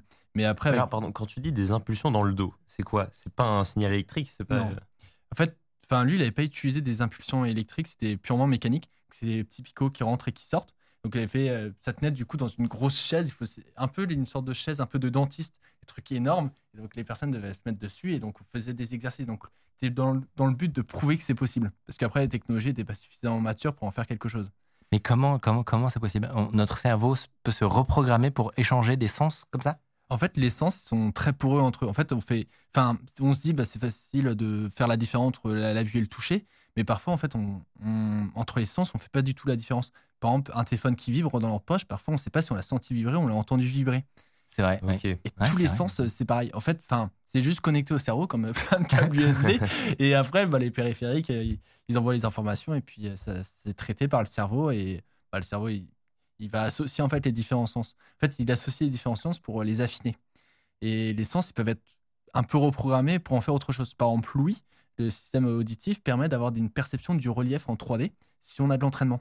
En gros, les ah aveugles qui de naissance, surtout ceux de naissance, ils arrivent à développer la perception des masses. C'est avec la variation de la pression atmosphérique, ils peuvent te donner des informations sur l'environnement. Sérieux? Donc ils peuvent te dire. nous, on peut, en fait, on peut s'en rendre compte si vous êtes dans un couloir, vous sentez peut-être un peu de pression euh, sur vos oreilles, vous concentrez. Et si vous passez à côté d'une porte ouverte, vous sentez un peu moins de pression. Et donc, eux, ils ont ce sens qu'ils ont développé à fond. Nous, il nous sert à rien parce qu'on voit. Mais eux, du coup, ils l'ont développé à fond. Ils peuvent vous donner pas mal d'informations sur ce qui les entoure. Et donc, ça, c'est aide énormément. Et donc, euh, bah. On dirait un truc de chauve-souris. Oui, c'est comme je suis des ultrasons ici. Enfin, du coup, ils n'envoient pas d'ultrasons. Je sais qu'il y en a qui peuvent faire des. Euh, des bruits de basket. Langue. Oui, exactement. Avec la langue, ils font des claquements de langue. Et du coup, ça, avec de l'écho, ils arrivent à se localiser. Il y a, par exemple, dans les sports, il y a le cécifoot. foot. C'est du foot, mais avec les yeux bandés. Sérieux? C'est impressionnant. Incroyable. En fait, les sports à l'aveugle, ça n'a rien à voir avec les sports euh, bah, en voyant. Par exemple, la course à pied, par exemple, on a fait des tests avec Timothée Adolphe. Là, il a fait un peu le buzz parce qu'il s'était fait virer d'un avion à cause de son chien guide. Et lui, du coup, il me raconte son histoire de, course à pied, comment il a eu des problèmes lors d'un championnat. Par exemple, il avait mordu sur une ligne parce qu'il avait couru, mais pas suffisamment droit. On se ah dit, mais jamais quelqu'un qui est un champion sportif, il va pas courir droit. Et là, tu te dis, mais c'est une des problématiques. Tous les sports, en fait, ils sont différents. C'est une autre approche. Donc, ça, ça, ça en fait un, ça ressemble au sport, du coup, la course à pied, et finalement, c'est une difficulté en plus. Intéressant, du coup, ça. crée des, des, choses différentes. Et du coup, vous, vous profitez de cette porosité entre les sens pour, la, pour en tirer profit, justement, et et, tenter de redonner des images à quelqu'un qui n'est censé plus pouvoir en voir. C'est ça? C'est ça. En fait, la plupart des personnes déficientes visuelles, par exemple, ceux qui le mot aveugle, en fait, c'est un peu englobé. Pour simplifier, les gens ils disent qu'ils sont aveugles, mais ils peuvent être juste malvoyants. Ils peuvent savoir s'il fait jour ou nuit, s'ils peuvent voir, par exemple, comme dans le trou d'une serrure, juste un petit truc comme ça, ou juste sur les bords, très légèrement. Et en fait, nous, le truc, ça a complété les, ce qu'ils ont dans, les résidus de vision. Ça va pas obstruer ou euh, couper ce qu'ils perçoivent, et donc ça va s'additionner, donc ça va, ça donner beaucoup plus de finesse dans la perception. Et en fait, il y a un truc qui est. en fait, nous, on fait pas voir, on fait percevoir. En fait, si vous imaginez par exemple une voiture en face de vous, et eh ben en fait, ce ne sera pas la même chose que si vous la voyez. Il n'y a pas le, même ressenti. Si un beau paysage, bah, ce sera magnifique en vrai, et si vous l'imaginez dans votre tête, ce sera pas du tout la même chose. Il n'y aura pas ce plaisir-là. Peut-être pas la même résolution, ou je sais pas comment dire, mais. Bah, c'est pas du tout le même ressenti. Et avec le dispositif, c'est vraiment comme si on imaginait. Euh, c'est c'est plus un ressenti. Je ressens ce qui est autour de moi. Donc, si on veut, là, imaginer ce que pourrait permettre la technologie, eh ben, euh, je m'imagine une voiture, eh ben, c'est comme ça que ça se ressentirait, c'est ça? Ouais, ce serait vraiment comme ça, oui. Et moi, la première question qui me vient, c'est euh, ok, donc il y a, le constat, il y a la preuve scientifique que c'est possible. Maintenant, comment on fait pour comprendre comment le cerveau marche? Est-ce qu'on peut peut pas se brancher à un endroit et regarder euh, des octets passer et, reproduire le signal? comment tu fais? Tu, tu fais du reverse engineering, engineering de cerveau? En fait, le cerveau, nous, on le voit un peu comme une boîte noire. On essaye de comprendre parce qu'il y a pas mal de travaux qui sont dessus. L'œil, on comprend très bien comment ça marche, mais le cerveau, beaucoup moins. Et donc, nous, on fait énormément de tests. Donc, c'est comme quand tu entraînes un, modèle pour savoir comment fonctionne une boîte noire. Et du coup, tu, fais plein plein de tests et tu regardes les résultats. Tu dis, ah bah, il faudrait plutôt euh, utiliser cette variable, plutôt envoyer tel type de, signaux, etc. Et donc, pour arriver à envoyer au mieux les informations au cerveau, nous, on a fait des tests avec plus de 130 personnes. du coup, à chaque fois, on collecte énormément de données. Donc, le meilleur moyen de collecter des données, c'est en environnement virtuel, parce que là, tu récupères vraiment tout ce que tu veux très facilement. Parce qu'en réel, quand on fait, par exemple, on marche dans Paris avec des personnes déficientes visuelles, bah, collecter des données, il y a les ressentis, mais les ressentis, c'est pas, c'est pas scientifique. On peut pas vraiment améliorer énormément les choses là-dessus. Alors qu'en environnement virtuel, par exemple, quand on faisait des tests dans Minecraft, on pouvait récupérer bah, du coup la vitesse des déplacements, le temps de trajet, on pouvait récupérer, mais vraiment tout. Attends, attends, attends. Là, il y a eu Minecraft qui est apparu dans l'histoire. Ouais, désolé. en gros, plutôt que de faire tes tests en te déplaçant avec un aveugle dans une ville, eh ben, tu le, tu le fais jouer à Minecraft. Ouais, en fait, on, améliore la technologie dans le monde virtuel et après, on va, on va tester comme dans le monde réel, voir si c'est quand même mieux dans le monde réel. c'est ouf. Et, et, donc, toi, ton programme se plug sur Minecraft pour récupérer les images et vérifier si c'est effectivement bien perçu comme ça doit être perçu? En fait, nous, le, quand, quand on joue à Minecraft ou n'importe quel jeu, on se connecte en Wi-Fi à l'ordinateur et on va récupérer les, les images directement de, de, la fenêtre. Donc, au lieu de capter, bah, par exemple, les images qui viennent d'une caméra comme ici, on, on récupère l'écran. On duplique l'écran de l'ordinateur dans le dos de l'utilisateur. Et comme ça, en fait, il, pour lui, c'est la même chose. Pour, pour l'ordinateur, pour le système d'affichage, c'est exactement pareil. Que, que, la personne joue à Minecraft ou qui se prenne dans la rue, on affiche exactement la même chose. Et... Donc, quand tu dis que tu dupliques l'écran dans Minecraft, ça veut dire que s'il y a un cube devant lui, l'utilisateur, tout à coup, va sentir un, petit relief euh, par rapport au reste? Exactement ça, ouais. Et est-ce que c'est aussi bête que, bah vraiment, tu as une matrice avec des petites pics et tu as un cube euh, en relief qui apparaît sur les petits pics. C'est vraiment ça ou... Euh, bah, Si on simplifie normalement, oui, c'est ça. Mais en fait, il faut arriver à exploiter au mieux le sens du toucher pour envoyer le plus d'informations au cerveau. En fait, le sens du toucher, comme la plupart de nos sens, en fait, on peut envoyer pas énormément d'informations à la fois. Nos yeux, on est capable de percevoir 100 millions de pixels euh, deux fois en même temps, mais sur les orthans, c'est beaucoup plus compliqué. Donc nous, ce qu'on fait, c'est qu'on utilise une faculté du cerveau, c'est capacité de recevoir plein de petits paquets d'informations, mais à très haute fréquence. Donc un peu comme un, avant, sur les, on avait les ports sériales sur, pour transmettre des données, donc on ajoutait de plus en plus de pins pour envoyer de plus en plus de données. Maintenant, avec euh, l'USB-C, on envoie 40 gigabits seconde sans problème. C'est juste, on travaille sur la fréquence et nous, c'est vraiment là-dessus. C'est comme ça qu'on obtient les meilleures performances. C'est on envoie des tout petites, euh, petits paquets d'informations et à, très, très, à la très haute fréquence. Mais vraiment le, la fréquence la plus élevée. Donc, euh, le plus on Enfin, là, on va chercher à atteindre encore des fréquences plus élevées parce qu'à chaque fois, on se dit, bon, là, on est, on est capable d'atteindre ça, on va aller euh, augmenter par deux la fréquence et on va voir si le cerveau supporte. Et à chaque fois, ça supporte, mais très rapidement. La personne, l'accoutumance, il faut prendre en main le dispositif. Et au bout de 10 euh, minutes d'utilisation, une demi-heure, la personne dit comment on va encore plus vite? Mm. Et personne, on dit, bah, nous, on est déjà au maximum. mais, mais quand tu dis très haute fréquence, c'est combien? Nous, là, on affiche, du coup, c'est euh, des 20 par image, donc ça fait du 40, 40 FPS après. Ok. Et, mais on aimerait monter à beaucoup plus. en gros, sur la prochaine Mais c'est déjà énorme, 40 C'est- FPS. Par seconde, il y a 40 petites pressions dans le dos, comme ça. 40 petites, euh, petites images qui s'affichent Ouais. dans le dos. Mais en fait, c'est nous on trouve, enfin, aucun utilisateur trouve ça beaucoup. Tout le monde trouve ça pas assez. et en fait, sur la prochaine génération, au début, on avait conçu pour que ce soit un, ben, un câble USB-C qui transmette les données en HDMI, enfin pour protocole HDMI, ce qui est Ouais. tout à fait standard. Et quand on a regardé les protocoles, on s'est dit en fait, ça, ça va être compliqué de transmettre parce que l'HDMI c'est fait pour transmettre des, des grosses images à relativement haute, enfin du coup basse fréquence, haute fréquence, mais euh, on peut pas monter au-dessus de 300 FPS. Et nous, on aimerait pouvoir envoyer des, images à la- à- de 2 millisecondes, donc du 500 FPS. donc c'est l'opposé, tu vois, tu as l'écran 8K, etc. Et nous, euh, basse résolution, mais vraiment bombardé niveau fréquence. Ah, du coup, en fait, tu es limité techniquement par la norme HDMI parce qu'il n'y a pas assez d'FPS. C'est Ouais, incroyable. Mais pourquoi, euh, pourquoi toi, tu es dans cette configuration Effectivement, parce que tu fais de la très basse résolution. Et du ça. coup, tu veux maximiser euh, le, le- le nombre de FPS vis-à-vis de la résolution. En fait. C'est ça, en fait, augmenter la résolution, c'est techniquement plus dur qu'augmenter la fréquence et aussi pour euh, pour euh, l'utilisation du dispositif. Parce que nous, il faut que l'apprentissage soit éclair. Il faut que la personne le prenne, en- l'utilise une première fois et directement, il arrive à faire pas mal de choses. Et donc, le meilleur moyen pour améliorer le- les performances, du coup, à l'utilisation, c'est d'augmenter la fréquence. Et du coup, les gens, ils peuvent jouer à Minecraft là? Ouais. Ça marche Ouais, ça marche bien. Les premiers tests qu'on a fait euh, dans Minecraft, c'était en 2019. Et après, quand on est passé au monde réel, en fait, on avait euh, la problématique, c'est que dans Minecraft, on n'avait pas vraiment vu ça. C'était la vitesse de marche. Dans en réel, les gens marchent, ils n'avaient pas vraiment confiance en eux, en eux. Ils marchaient à 2-3 km/h. Ouais. Donc, ce qui n'est pas tellement acceptable. Et c'est là, on est passé, on s'est dit, il faut vraiment travailler ça. On a vu le joueur virtuel qui, euh, qui avait réussi à gagner Trackmania Nation Forever à, à l'aveugle, les yeux bandés. On s'est dit, euh, ça, ça nous fait un bon challenge. on va jouer à Trackmania à l'aveugle. Les, les yeux bandés. Et donc, euh, on, a, on a adapté le truc et puis on a, on a, on a demandé à des testeurs. Et puis après, on, a- on s'est focalisé sur un testeur pour essayer de l'améliorer à fond. Donc, euh, comme ça, on lui donnait rendez-vous deux fois par semaine. Donc, il jouait peut-être 3 heures par, 6 heures au total, 3 heures par soir. Et, euh, et du coup, là, on a pu améliorer euh, du coup, les, Et, performances. et il arrive à jouer à Trackmania. Parce Ouais. que Trackmania, c'est vraiment subtil comme, euh, comme jeu. Enfin, C'est-à-dire que tu, tu, peux, tu peux pas t'arrêter au milieu et, euh, et, et après euh, et continuer ta, ta course. Enfin, c'est- pas comme un Minecraft où c'est plus contemplatif et compagnie. Et, il, en fait, il arrive à jouer à ça. Donc là, c'est. j'ai essayé de- En fait, quand j'ai fait des vidéos pour présenter le truc, j'ai essayé de mettre vraiment de manière scientifique. Je, là, je mettais. Donc, tu as, le graphe avec toutes les, tous les temps pour toutes les tentatives. Et du coup, tu vois, au, au fur et à mesure des, des, des, des séances, en fait, on voit qu'il est limité et c'est limité par le nombre de FPS. Là, on Ah voit oui, qu'il est limité par le nombre de FPS et qu'il est très constant niveau performance. T'as- Et donc, et en gros, il se limite dans la vitesse parce que. euh, parce que s'il va plus vite, la fréquence, elle- ça lui permet pas de, Ah oui, de recevoir il a pas assez d'infos. Ouais. Ah oui, donc en fait, là, en gros, fait- c'est comme s'il avait l'info du mur trop tard, c'est ça?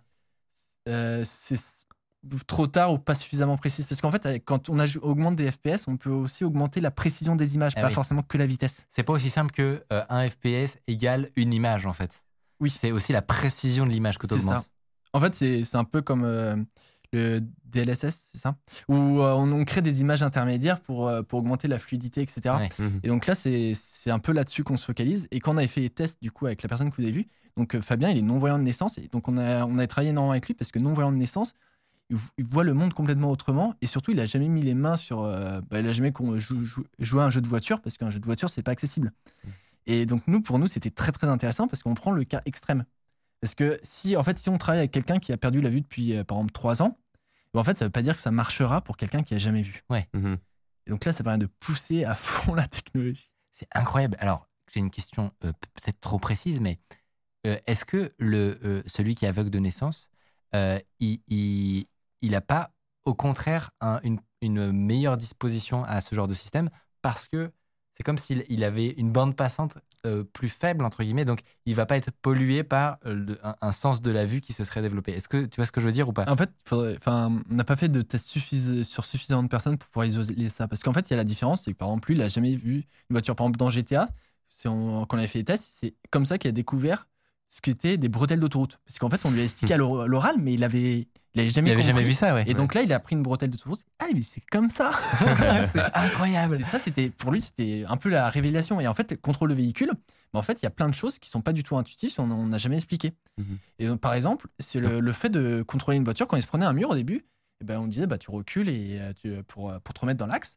Et sauf qu'il reculait plusieurs centaines de mètres.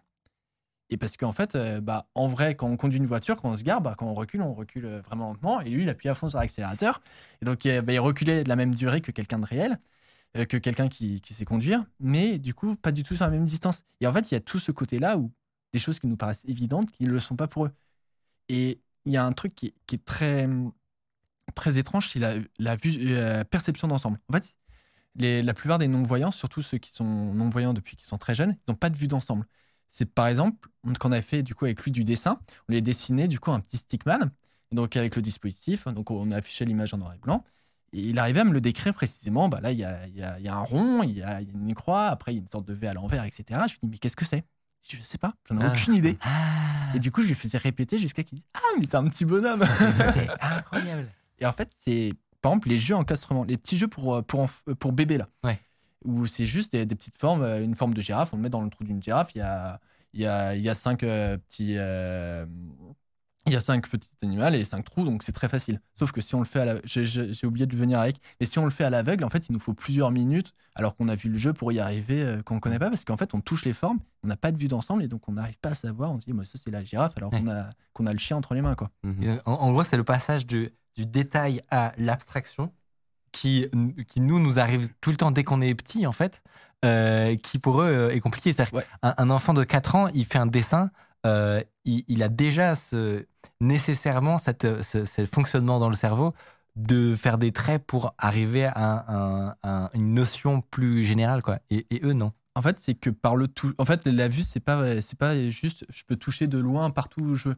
Parce qu'en fait, c'est avec la vue, on a la capacité d'avoir une perception d'ensemble, alors qu'un objet, si on touche les yeux fermés, va avoir beaucoup de mal alors qu'on a toutes les informations ouais. pour s'en faire une représentation. Donc c'est pour ça, du coup, ils n'ont pas tout l'entraînement que nous, on a eu pour avoir une vision d'ensemble. Donc ça, c'est vraiment une nuance. Et nous, on n'a pas ce problème-là avec le dispositif. Par exemple, quand on faisait du...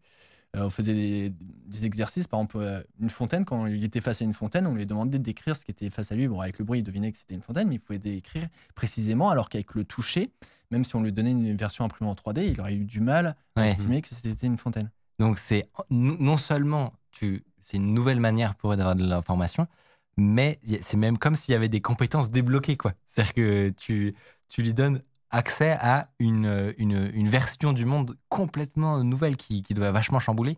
C'est on, on, a vu quand même quelqu'un jouer à GTA à l'aveugle. Oui. Dire cette phrase, c'est complètement fou.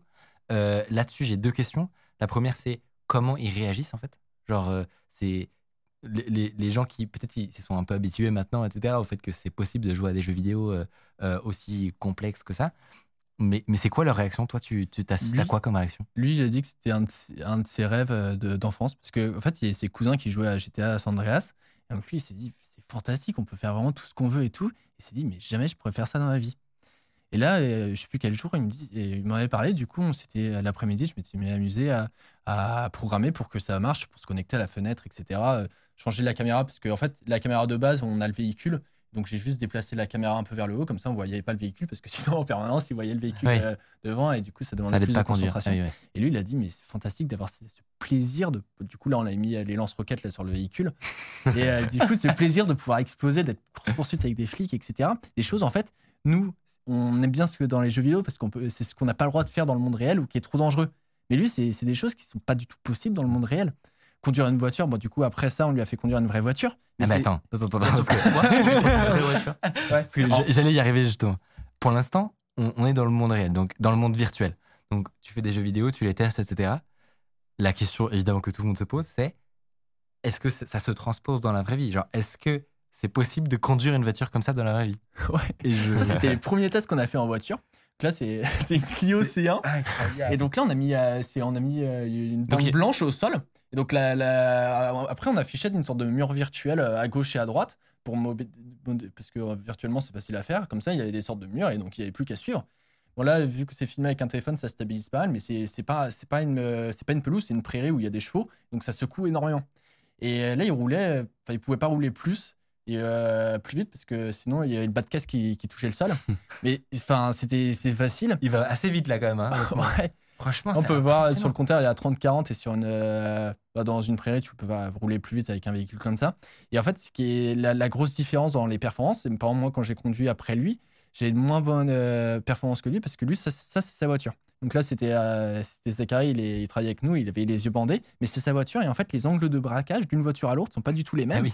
Et Ah. quand, comme tu as beaucoup moins d'informations, bah tu, tu braques pas de la même manière et tu te dis non, c'est pas possible, ça me donne envoyer des mauvaises informations, donc je braque plutôt comme ça. Et, et du coup, euh, l'apprentissage, ouais. Et attends, parce que euh, toi, quand tu l'as testé, c'était avec ton dispositif, c'est ça? Ouais.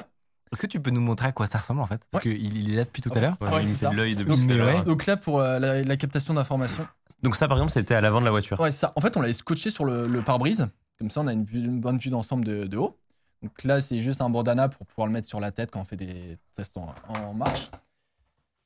Et là, euh, tac, ça, c'est c'est la ceinture qui va afficher en fait dans le dos les images. Donc là, c'est plein de petits, euh, pl- plein de petits picots. Donc euh, ils prennent deux secondes pour deux millisecondes pour se déployer. Et donc comme ça, on peut afficher à du coup assez haute fréquence. Donc chaque picot, c'est un pixel. C'est un pixel, ouais. C'est trop stylé. Ah. Et en fait, ça, c'est c'est- beaucoup plus petit que ce que je m'imaginais. C'est-à-dire que moi, je me suis dit, on à ce stade, ça doit être un- une lourde technologie que tu déplaces euh, euh, dans un gros sac à dos, etc. T'as as, besoin de. C'est quel poids actuellement le, le c'est à, dispositif? c'est- à peu près un kilo, mais au niveau, comme en fait on le porte comme une ceinture, on- c'est pas du tout gênant. On peut faire, on- bah, par exemple, quand on joue 4-5 heures à, à Trackmania d'affilée, en fait, ça nous gêne pas du tout. Mhm. Mais en soi, là, sur la prochaine version, ils seront 8 fois plus petits, donc deux, fo- enfin, donc deux fois plus petits dans chaque dimension, donc 8 fois plus petits. Et en fait, il y a des moyens, donc euh, dans quelques années, en fait, de pouvoir faire ça pour que ça fasse quelques micromètres d'épaisseur. Donc la ceinture, tout ce que vous voyez là, Invisible. face à quelques micromètres d'épaisseur. En fait, il y a, par la lithographie, là, les moyens de fabriquer les processeurs, il y a moyen de faire des composants mécaniques. Donc, euh, bah, ça s'appelle les MEMS. Et par exemple, les micros des iPhones, c'est euh, fait avec de la lithographie. Et donc, on fait, des, on fait ces composants qui, vont, euh, qui sont mécaniques. Donc, par exemple, les accéléromètres qui sont dans les téléphones, c'est aussi le même processus. Et du coup, on peut fabriquer ce genre de choses. Donc ça peut être limite intégré dans un vêtement, quoi, ou un truc comme ça qui pèserait quasiment rien. Et en termes, là, on a parlé de- du capteur, enfin de l'émetteur entre guillemets. Euh, au niveau de la puissance de calcul, euh, ça doit bien être calculé quelque part. Ça, Ouais. ça marche comment? Alors. Euh, ça, c'est une grosse boîte parce que ici, il y a les batteries. Donc, ça, c'est des batteries, de... c'est batteries portables pour recharger notre téléphone. Donc, c'est des petites batteries de 10 000 ou 20 000 je sais plus, milliampères. Ok. Il y a une Jetson Nano. Donc, c'est euh, c'est une, c'est une carte Nvidia qui permet de faire un peu de calcul. Donc, ça tourne sur Linux. Ok. Donc, ça, c'est ça, c'est pratique. Et après, il y a le circuit imprimé qu'on qu'on a designé qui permet de, de Faire la connexion. contrôler euh, chacun Ok. des, des picots indépendamment. Et en fait, le niveau, niveau capacité de calcul, en fait, ça, bah, comme on est obligé de faire des, des traitements d'image du coup assez rapides, Ouais. ça consomme pas mal de ressources. Mais en fait, il y a pas mal de moyens pour, euh, pour qu'on puisse optimiser dans ça. Donc, nous, là, on travaille avec du Nvidia. Le problème du Nvidia, c'est que c'est difficile de faire quelque chose de portable. On va passer à du, des processeurs Qualcomm de, de téléphone portable. Ouais. On va Mhm. faire une sorte de téléphone portable sans écran, enfin avec un écran mécanique. Ok. Mais avec, euh, et là, en fait, on pourra faire vraiment tout ce qu'on veut parce que niveau traitement d'image, euh, ça devient vraiment performant. Trop fort. Et est-ce qu'on peut imaginer que là, on, a- on parle de capter les réels Bon, c'est évidemment la- l'application évidente la plus intéressante. Mais moi, je me demande tout de suite, est-ce que tu pourrais diffuser d'autres choses là-dedans? Genre euh, l'interface d'Android, par exemple, euh, ou pour leur faire utiliser des applis, ou, ou je sais pas, des notifications, des, des choses comme ça, du texte. C'est quoi, c'est quoi les limites, en gros, d'un dispositif comme ça? En fait, nous, déjà, euh, ce qu'on va faire, c'est que ça être sous- le dispositif va tourner sur Android. On va, ouvrir un store et donc tout le monde pourra développer des applications. Donc, au lieu d'afficher euh, du coup les, images, ça, les ra- les enverra du coup sur le dispositif. Donc, c'est pour adapter les interfaces. Mais ce qui peut les aider énormément, c'est qu'il y a toujours les problématiques. Par exemple, les sites web où il y a la pop-up pour les cookies. Bah, parfois, elle n'est pas adaptée aux personnes déficientes visuelles et donc avec leur lecteur d'écran, Ouais, ils c'est peuvent pas scroller dans la page, ils peuvent pas récupérer plein d'informations et du coup ils sont obligés d'appeler quelqu'un. J'ai un problème sur telle page, est-ce que tu peux me dire où est le bouton pour que je clique dessus? Ah oui, il y a des applis qui permettent de faire ce genre de truc, de se faire aider, etc. Ça. Mais là, ça veut dire que, euh, en gros, tu règles un, un, programme, un problème massif d'accessibilité parce que, en fait, tu leur donnes la même interface que tout le monde, à savoir euh, une grille de pixels, quoi. Ouais, c'est ça. En fait, c'est leur, leur problématique, c'est pas des, c'est plein de petits problèmes au quotidien. Du coup, nous, on va les aider là-dessus parce que c'est plein de petites problématiques. Par exemple, telle application, y a, ils ont une mise à jour qui a déplacé un bouton ou qui est, enfin, ça s'affiche pas dans les mordes. Enfin, comme un développeur développe pour des personnes qui voient, bah, avec le dispositif, ce sera très facile parce que euh, bah, on aura accès à ces informations-là. Par exemple, sur Android, euh, si vous allez dans les paramètres euh, développeurs, vous pouvez afficher du coup les sortes de les, la, le bord des boutons. Et du coup, par exemple, si un bouton est un peu discret pour qu'il soit ergo, ergonomique, bah, nous, on peut afficher du coup les bords des boutons comme, ah oui, comme en mode développeur quand on débug une appli qu'on développe. Et du coup, ça, donc ça va ressortir sur son image bien plus qu'il a projeté dans le dos. Quoi. mais du coup, est-ce que. Je, peux y aller Est-ce que du coup, moi ou je sais pas, un, voyant, il pourrait utiliser une machine comme ça? Est-ce que, est-ce que déjà on arrivera, on arrive, j'arriverai à lire et à comprendre ce qui se passe dans mon dos? Et, euh, et, à quoi ça pourrait nous servir Est-ce que je pourrais essayer de jouer à Minecraft les yeux bandés Ce serait possible? Ouais, ouais bah, enfin, les premiers testeurs, c'est nous. Donc, quand on fait une mise à jour logicielle, on va tester d'abord avec nous pour éviter de déplacer quelqu'un. Donc, ça, il n'y a, a, aucun problème. Ça, on le teste sur nous, mais ah en fait, pour, pour nous, c'est c'est le, côté percevoir avec cette résolution là ça ça intéresse pas ça nous intéresse pas mais après il y a plein d'applications. Mais c'est ouf moi j'aurais pas dit. En fait moi je m'attendais à ce que tu tu dises que ce, ce soit pas possible parce que on est trop pollué par ouais, c'est euh, ça, on, est voit. la bande passante justement du cerveau elle, j'aurais cru qu'elle était euh, polluée par euh, entre guillemets nos yeux etc mais en fait si. C'est-à-dire que euh, euh, là, je pourrais euh, mettre ça et dans le métro, si je veux jouer à, Minecraft, par exemple, j'ai juste à fermer les yeux et je joue à Minecraft. C'est ça, ouais. Fermer les yeux, ça aide à se mieux se concentrer quand on utilise le dispositif. un peu comme tout, quand on ferme les yeux, si on doit se concentrer sur, sur une musique ou je sais pas quoi, on peut fermer les yeux, c'est de se distraire. Mais oui, il n'y a pas de problème. Et puis en plus, c'est beaucoup plus facile en tant que voyant parce que vu qu'on connaît, on a déjà vu le jeu, on comprend beaucoup plus facilement ce qui s'y passe. Et, quelles applications euh, t'as imaginé? Parce que c'est sûr, tu y as pensé. ouais, évidemment. Euh, là, évidemment, c'est fantastique tout ce qui est permis d'un point de vue d'accessibilité. Imagine ce, truc-là euh, dans sa version euh, dans sa version 2, sa version 3, sa version 4, dans, dans 5-10 ans, qu'est-ce que tu verrais comme possibilité avec? En fait, il faut prendre en compte que la plupart des technologies développées pour les personnes handicapées, c'est des technologies qu'on utilise au quotidien. Par exemple, la machine à écrire, c'était inventé pour les personnes aveugles pour écrire en braille. Sauf que bah, maintenant, on s'est dit, c'est beaucoup plus efficace que, d'écrire avec un mmh. stylo. Donc, on, a les ordinateurs qui utilisent ça. Les manettes euh, pour euh, les télévisions, c'est aussi pour les personnes en fauteuil roulant. Les euh, lunettes de soleil, en fait, il y a plein, plein de télécommandes Ouais, télécommandes, c'est ça. Mmh. Et, mais en fait, c'est juste que comme c'est un marché qui est moins exigeant parce qu'ils ont des problématiques plus élevées que nous, et du coup, c'est par là que développent les, les technologies. Et nous, du coup, notre objectif, c'est que la technologie puisse aider tout le monde parce que comme ça, en fait, ça aidera encore mieux les personnes déficientes visuelles parce que un dispositif que tu vends à 100 millions d'unités ou qui peut être à bien plus grande échelle, bah, du coup, il coûtera rien pour eux et sera beaucoup plus utile. Donc, pour les voyants, par exemple, on parlait des jeux vidéo, c'est il y a toujours la problématique dans une interface de jeu vidéo, c'est que tu vas afficher des informations maximum pour que les personnes aient accès à toutes les informations qu'ils veulent, mais tu ne veux pas polluer pour, euh, pour avoir une interface où il y a du texte, des blocs mmh. partout, des, des, indices. Donc l'avantage, c'est qu'on pourra déporter des informations du coup dans le dos. Par exemple, la, le plus classique, ça peut être par exemple le, GPS, la carte qui est affichée, euh, on l'affiche dans le dos au lieu qu'il soit en permanence ah sur, sur l'écran. Ça permet de purifier. Euh, ou, ou, sinon, tu es en train de faire ton vélo là, euh, au lieu d'avoir le vieux téléphone. Google Maps qui te dit hop, flèche à droite. Exactement, tourner dans 50 mètres.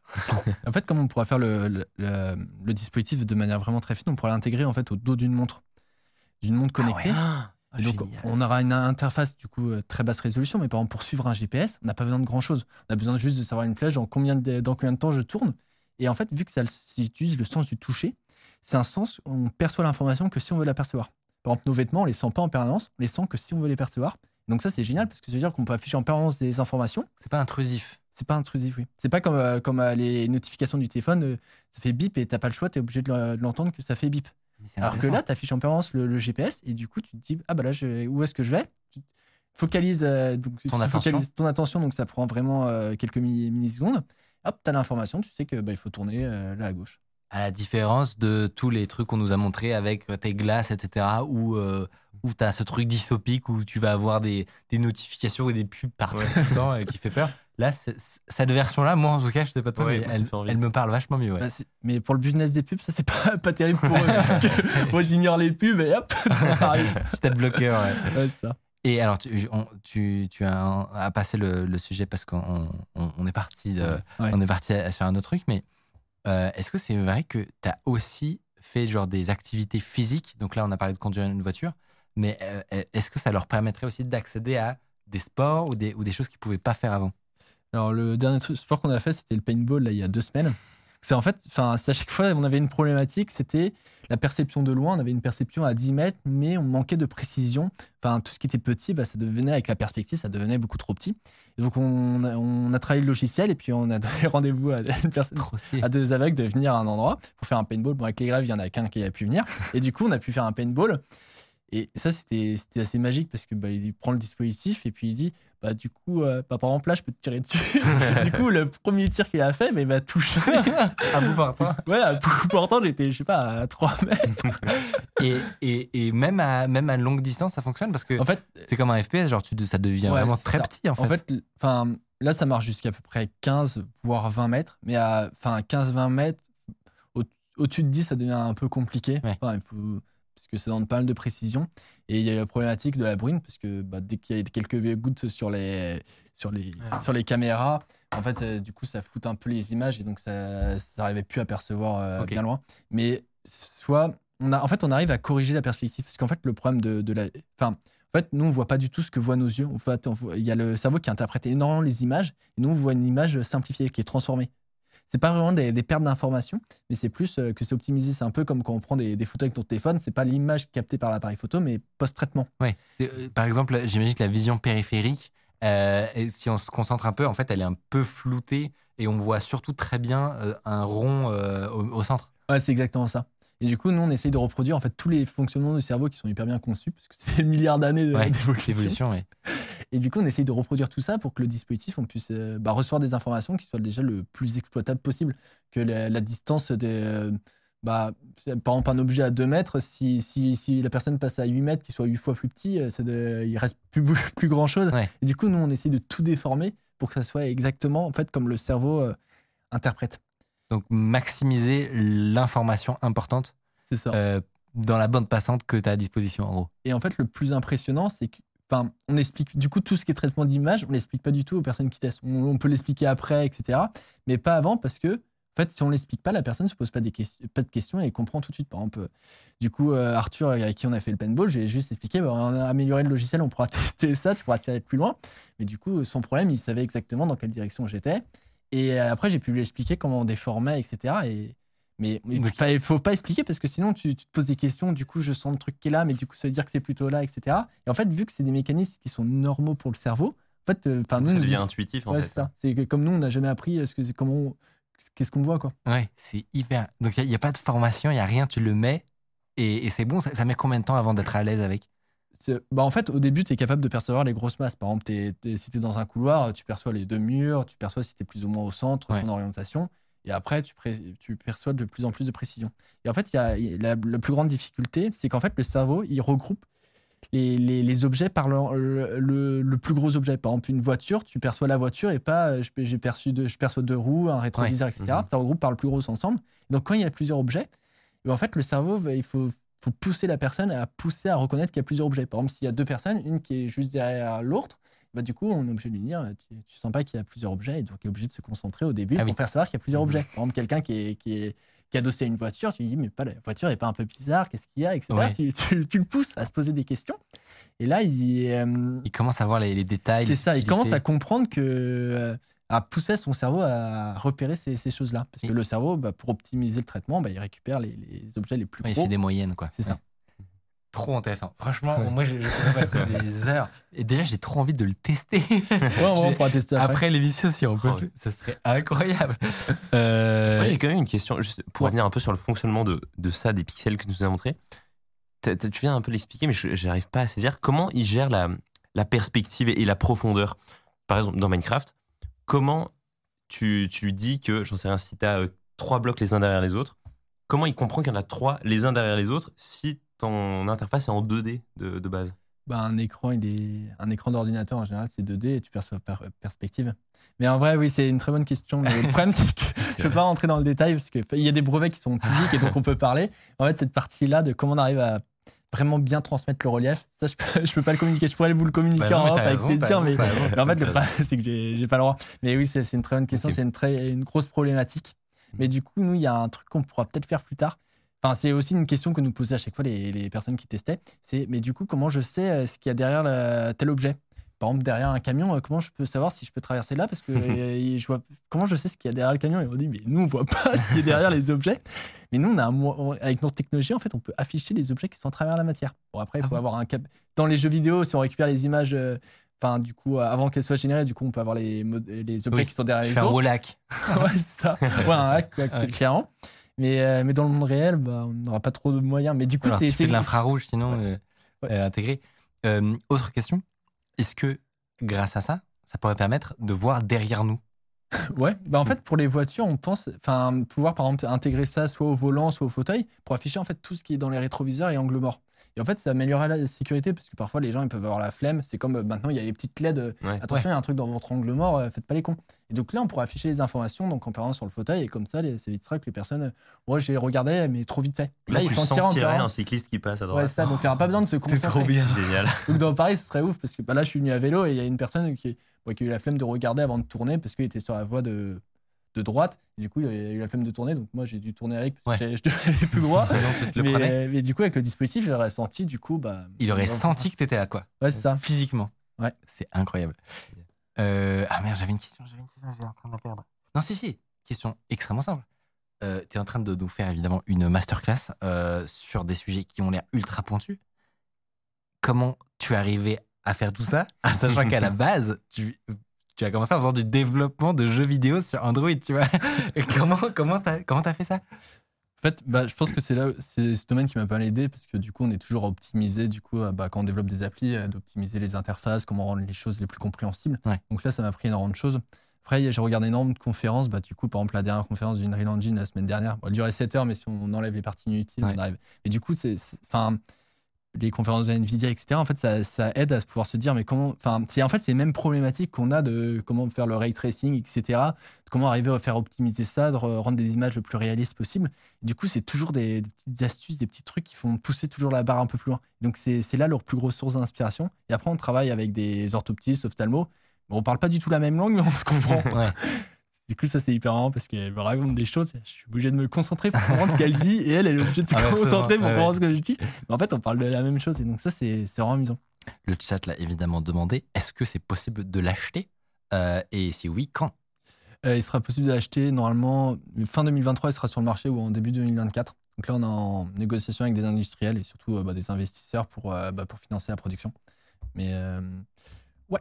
On espère, on espère en tout cas pour vous que le si tu devais, du coup, imaginer cette technologie, ce que vous développez là, dans, dans 5 ans ou dans 10 ans, à quoi ça ressemble? Où est-ce que tu le vois intégré euh, C'est quoi ton, ton pari ou ton souhait euh, on, on va dire, parmi tout ce qui est possible, le truc qui, toi, te fait kiffer. Parce qu'on a donné quelques exemples déjà sur la montre, mhm. le, le, la voiture, etc. Toi, si tu devais. Un, un, truc pour toi, tu vois, ce serait quoi? Le, Je pense que le plus probable, c'est les montres connectées. Parce que le problème des montres, c'est qu'il faut regarder pour avoir l'information. Donc, c'est plus un objet de, bah, de de, pour, euh, pour l'image. Alors que là, ça rendrait vraiment le dispositif vraiment utile. Donc là, je pense que c'est l'endroit où ce serait le plus pertinent. Après, pour les aveugles, du coup, ils prendront un patch plus grand pour avoir des grandes images. Mais euh, je pense que c'est vraiment ce domaine-là. Enfin, du coup, c'est un, un, domaine où il y a vraiment de la demande, où il y a déjà les, les interfaces qui sont faites, parce que bah, en fait, sur une montre, c'est toujours, on affiche des choses toujours très simples. Donc en fait, il y a déjà, le, software qui, est, qui, est, déjà prêt. Quoi. Et même, même du texte, ça marcherait? Le, le, texte, euh, on a fait de la lecture, mais c'est le problème, c'est que c'est lent parce qu'on affiche euh, du coup. Lettre par lettre. C'est ça. On affichait lettre par lettre, on pourrait afficher. Et en braille du coup? Non, parce que non, on n'avait pas fait en braille. on, pourrait faire en braille, ce serait mhm. encore plus simple, mais on s'est dit comme ça, on, décide, enfin, on met les caractères. Mais en fait, enfin, en fait, vu que le vocal c'est beaucoup plus efficace pour transmettre du texte. En fait, nous, on a la, enfin, le, en fait, le, texte, le langage euh, verbal, c'est un langage codé.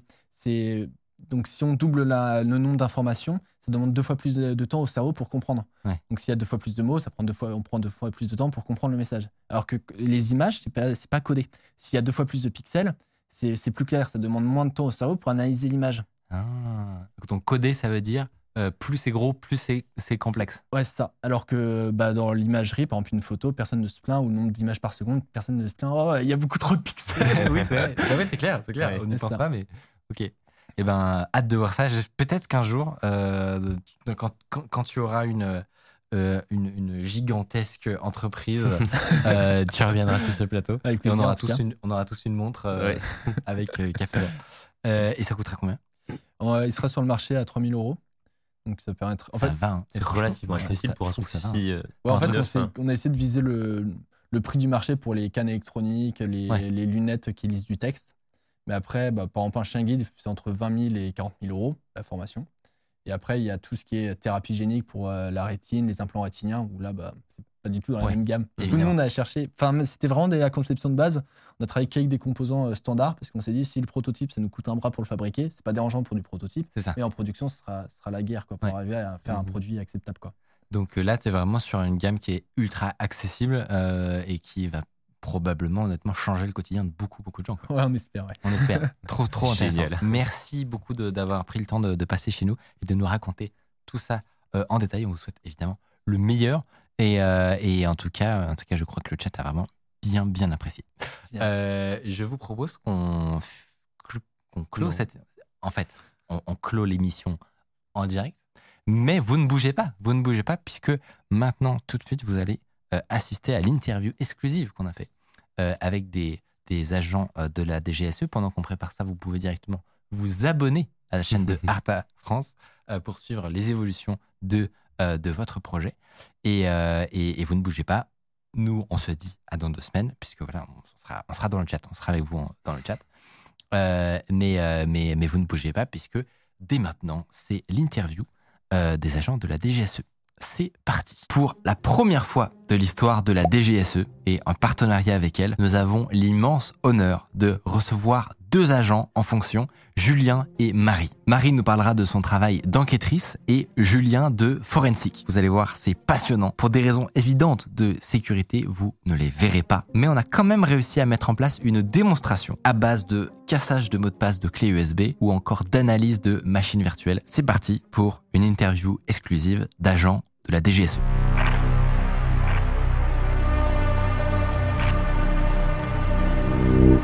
Bonjour à vous deux. Est-ce que vous pouvez commencer par m'expliquer c'est quoi votre job respectif? Alors, mon travail, euh, ça va être de recevoir des supports, qu'on a pu capturer, trouver sur le terrain, peu importe d'où ils viennent, prendre ces supports, en extraire euh, le maximum d'informations. Euh, ces informations vont sûrement être chiffrées, protégées, parce que de nos jours, il y a de plus en plus d'informations qui sont chiffrées. Et donc, mon job, ça va être de déchiffrer ces informations pour pouvoir les capitaliser, extraire du renseignement, de la donnée utile pour le service et pour français. À la DGSE, je fais ce qu'on appelle de la CTI. Pour que les, gens voient un peu de quel type de menace on, parle. Ça, peut être un, pays, ça peut être, euh, ça peut être quoi Alors, dans les menaces cyber, euh, tu as en gros deux grosses menaces pour moi.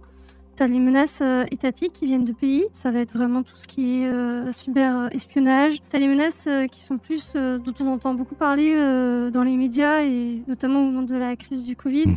donc les ransomware. Et ça, c'est plus le secteur privé. C'est tout aussi euh, crucial pour la France, puisque ça peut représenter des entreprises qui sont euh, déterminantes pour euh, la sécurité des Français. C'est quoi la différence entre une attribution, qu'est-ce que c'est, et une imputation? Est-ce que tu peux nous expliquer, parce que c'est du jargon de, de ton métier, justement, et c'est très important en fait. Alors, euh, une attribution, ça va être quelque chose d'officiel en fait, d'un pays, d'un gouvernement d'un pays qui va vraiment euh, dire bon bah cette campagne d'attaque, euh, nous l'attribuons à ce pays, cette organisation, ce groupe de cyberactivistes. Alors que une imputation, c'est quelque chose qui va rester en interne entre guillemets, donc officieux, attribution officielle, imputation, quelque chose d'officieux qui ne sort pas dans les journaux. En gros. Et en fait, c'est rare. Des... C'est très très rare. Il y en a eu une dans le journal du Monde en... pendant l'été 2021, je crois. C'était quoi l'histoire déjà? Euh, C'est euh, une campagne d'attaque euh, qui a été attribuée à la Chine. D'accord. Et sur, des, sur des, des services vitaux français, c'est ça? Donc sur des, une campagne d'attaque qui visait des services vitaux français, en effet. On précise bien, vous-même, vous, n'êtes pas sur le terrain, vous travaillez du coup normalement dans, dans des bureaux. bureau. Exactement. Mais en fait, toi, donc des renseignements que tu peux trouver du coup sur ces supports euh, informatiques, euh, ils, peuvent euh, ensuite être utiles à d'autres d'autres agents. C'est pas moi qui vais ensuite faire le traitement du renseignement, c'est pas moi qui vais prendre des notes sur dire qui fait quoi, mais moi je vais vraiment extraire toutes ces informations pour qu'ensuite d'autres bureaux puissent travailler dessus. Il y a une question que beaucoup de gens se posent, je pense, dans la, dans la sécurité, c'est est-ce que tous les processus de chiffrement sont cassables? Pas? Non, tous les processus ne sont pas euh, cassables, euh, évidemment. Sur le papier, euh, on a des, algorithmes qui sont incassables, qui ont été prouvés mathématiquement comme étant incassables. Après, là, nous, on va chercher les failles, là où on peut les exploiter, c'est euh, sur la partie humaine, donc le choix des mots de passe par exemple. Ou alors ça va être sur la partie implémentation, là sur le, la manière dont l'algorithme a été implémenté. Parfois il y a des failles, euh, il n'a pas été écrit correctement dans le logiciel, donc on peut exploiter ces failles logicielles ou matérielles pour obtenir un, un déchiffré. Hmm. C'est-à-dire que le, le, processus de chiffrement lui-même est 100% prouvé, sur, sur, le papier, indéchiffrable sur le voilà. papier, mais au moment de l'implémentation, en il, pratique, il y a du code, soit pour l'implémentation, soit pour l'utilisation. Euh, il y a des, des failles qui, qui s'ouvrent à ce moment-là et c'est ça là qu'on exploite. Ok en sachant l'arsenal dont tu as à ta disposition pour casser ce genre de choses, si demain tu, te, tu devais avoir un document très important et, euh, et, faire en sorte que personne ne puisse jamais mettre la main dessus, tu, tu ferais quoi? Alors j'utiliserais des algorithmes connus et reconnus. Hein, donc voilà, c'est les, les, les, standards euh, actuels, c'est AES typiquement pour euh, le chiffrement. donc j'utiliserai un logiciel open source qui a été audité, hein, évite tout ce qui est source fermée parce qu'on peut pas savoir ce qu'il y a dedans. Et ensuite je choisirais surtout un bon mot de passe. Ça, ça paraît évident, mais voilà, il faut faire un calcul d'entropie. Mais bon, en gros, euh, pour avoir un mot de passe solide, euh, il faut compter entre 15 minimum, avoir 20 caractères et complètement aléatoire, donc généré par un gestionnaire de mot de passe. Mmh. Calcul d'entropie qui te permet de savoir le nombre de milliards d'années qu'il faudra pour le voilà, casser. En, en gros, euh, résistance du mot de passe. Est-ce que, Marie, tu pourrais essayer de nous raconter comment se, se, se passe une journée dans ton dans ton travail Mon travail au quotidien, ça va être de pivoter à partir de ces, ce qu'on appelle les indices de compromission, les IOC. Mm. On va essayer de remonter euh, la chaîne d'attaque jusqu'à euh, cette fameuse euh, imputation. et ça va s'appuyer sur différentes capacités qu'on a, donc évidemment qui sont un peu plus élargies que juste de l'open source, et aussi sur bah, notre base de connaissances internes. En fait, c'est de la traque. Ouais, en gros. Mais de la traque virtuelle. Oui. c'est fou. Oui. Effectivement, je pense qu'il y a beaucoup de gens qui rêveraient, qui sont dans l'osine. T'arrives très souvent à ce moment où t'es en mode, hm, je sais qu'il y a quelque chose qui se cache par ici là, mais j'ai pas les, j'ai pas les sources quoi, parce que je suis pas, je suis pas en haut de, oui. en haut de la pyramide. Sur cette question de, de l'arsenal euh, que qu'on a quand on rentre à la DGSE, il y a quoi dedans? Est-ce que c'est que des, des choses que vous vous développez? Est-ce que vous participez aussi dans le monde de, de l'open source? Comment comment ça marche? Tout ce qui est capacité, c'est, on peut pas dire grand chose. Bah, comme ce que je te disais, c'est enfin l'open source, il euh, y a quand même des, des, petites pépites. Et après, euh, bah, on a évidemment nos propres outils et d'autres euh, d'autres capteurs. C'est pareil pour, pour toi sur le sur le forensic ou les, les on, on, je sais que bah, voilà il y a, y a, plein d'outils qui, qui, sont disponibles, même pour les si les gens veulent s'initier à, à, vos deux métiers, ils peuvent ils peuvent déjà commencer. Il n'y a pas besoin d'être à la DGSE ah oui, en fait. Complètement, il y a plein d'outils open source qui sont disponibles pour faire du forensic. Donc après, le forensic étant vraiment une niche, euh, les open source ils sont pas toujours à jour ou ouais. maintenus, malheureusement. euh, mais on peut quand même se faire, euh, ouais, se faire ses armes euh, sur euh, du volatility, des outils comme ça, du test disque. Est-ce que tu voudrais te prêter au jeu aussi, essayer de me raconter dans une mission un peu fictive comment se passerait une journée?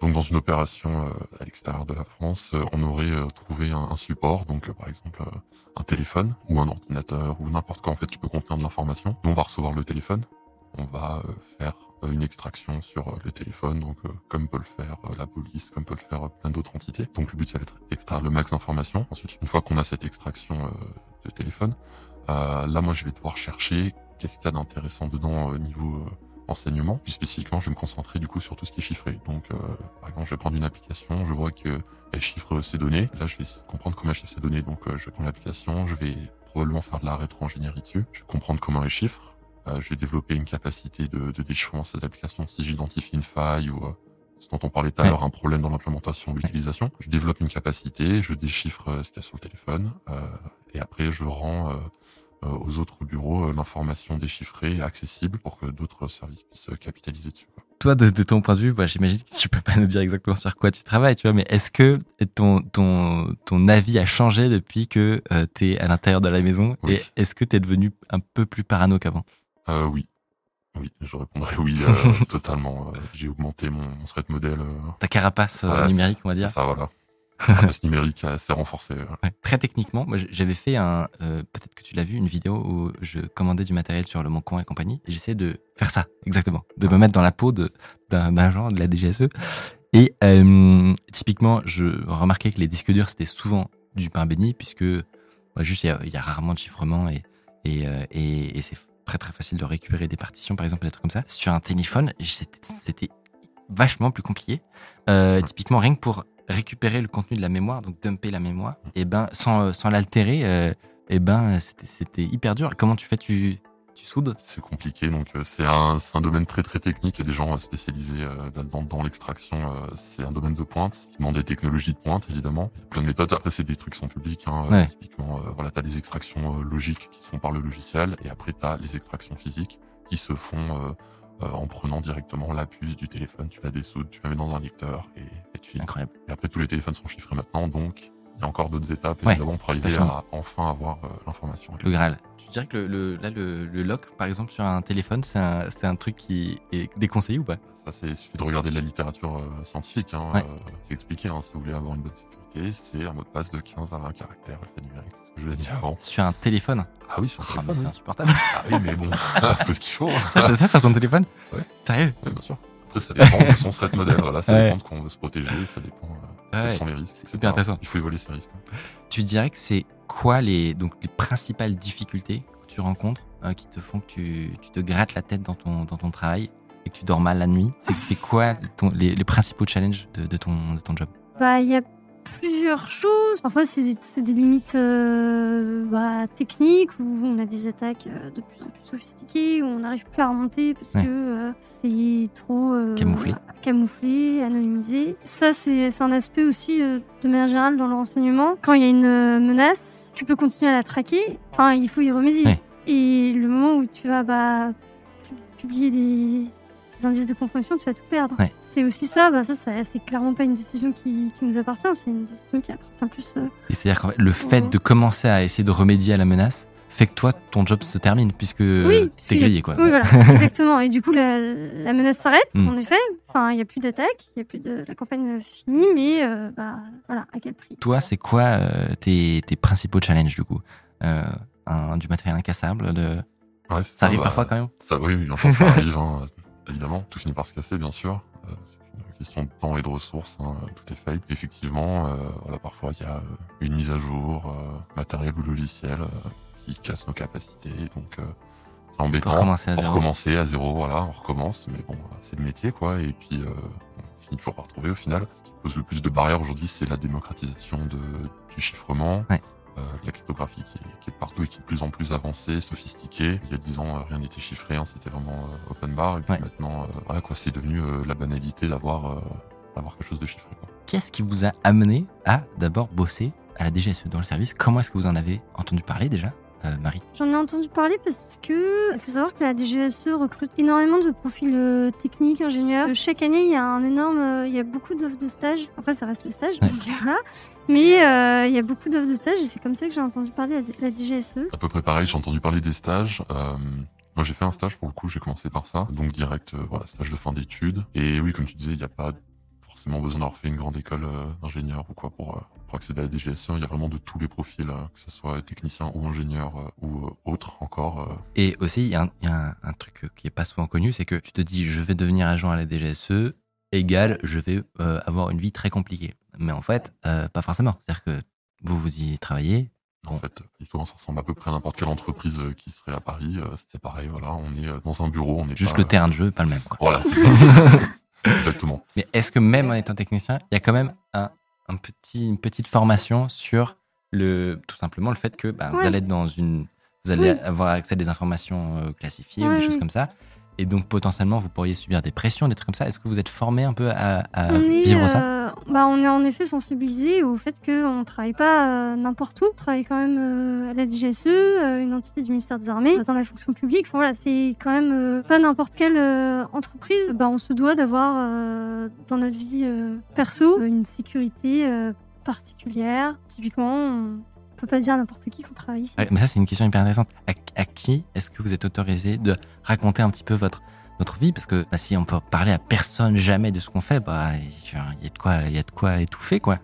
C'est quoi la, règle là-dessus? Alors en théorie, euh, donc on peut pas parler, euh, on peut pas développer, dévoiler déjà son appartenance au service à qui que ce soit euh, dans le public. Voilà, ça c'est pas autorisé. ça paraît un peu logique, c'est pour notre sécurité hein, en tout. Après, ce, ce qu'on fait au travail, peut pas en parler non plus évidemment parce qu'on travaille sur des, choses euh, classifiées. Il y a des gens qui pourraient penser que c'est horrible de pas pouvoir parler de ce qu'on fait euh, tous les jours et on peut parler avec euh, ses collègues au travail. En fin de compte, que ça soit du même bureau ou que ça soit d'autres bureaux hmm. de très loin ou de plus près, on peut échanger avec des gens qui sont eux habilités et dans la sphère.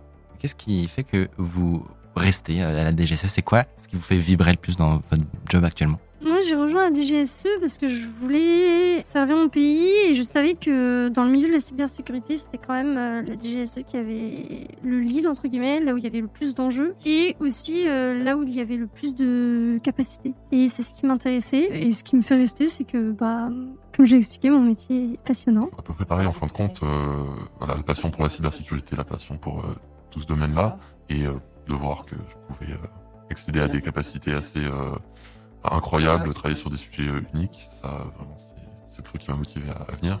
Et en fin de compte, c'est ça qui me fait rester, c'est que tous les jours, je vais recevoir un téléphone, un truc qui vient de, de n'importe où, euh, et je vais devoir le casser. Tous les jours, c'est un nouveau challenge. Je sais pas sur quoi je vais tomber, mais je sais qu'à la fin de la journée, je l'aurai peut-être cassé et j'aurai euh, voilà, aidé mon pays aussi.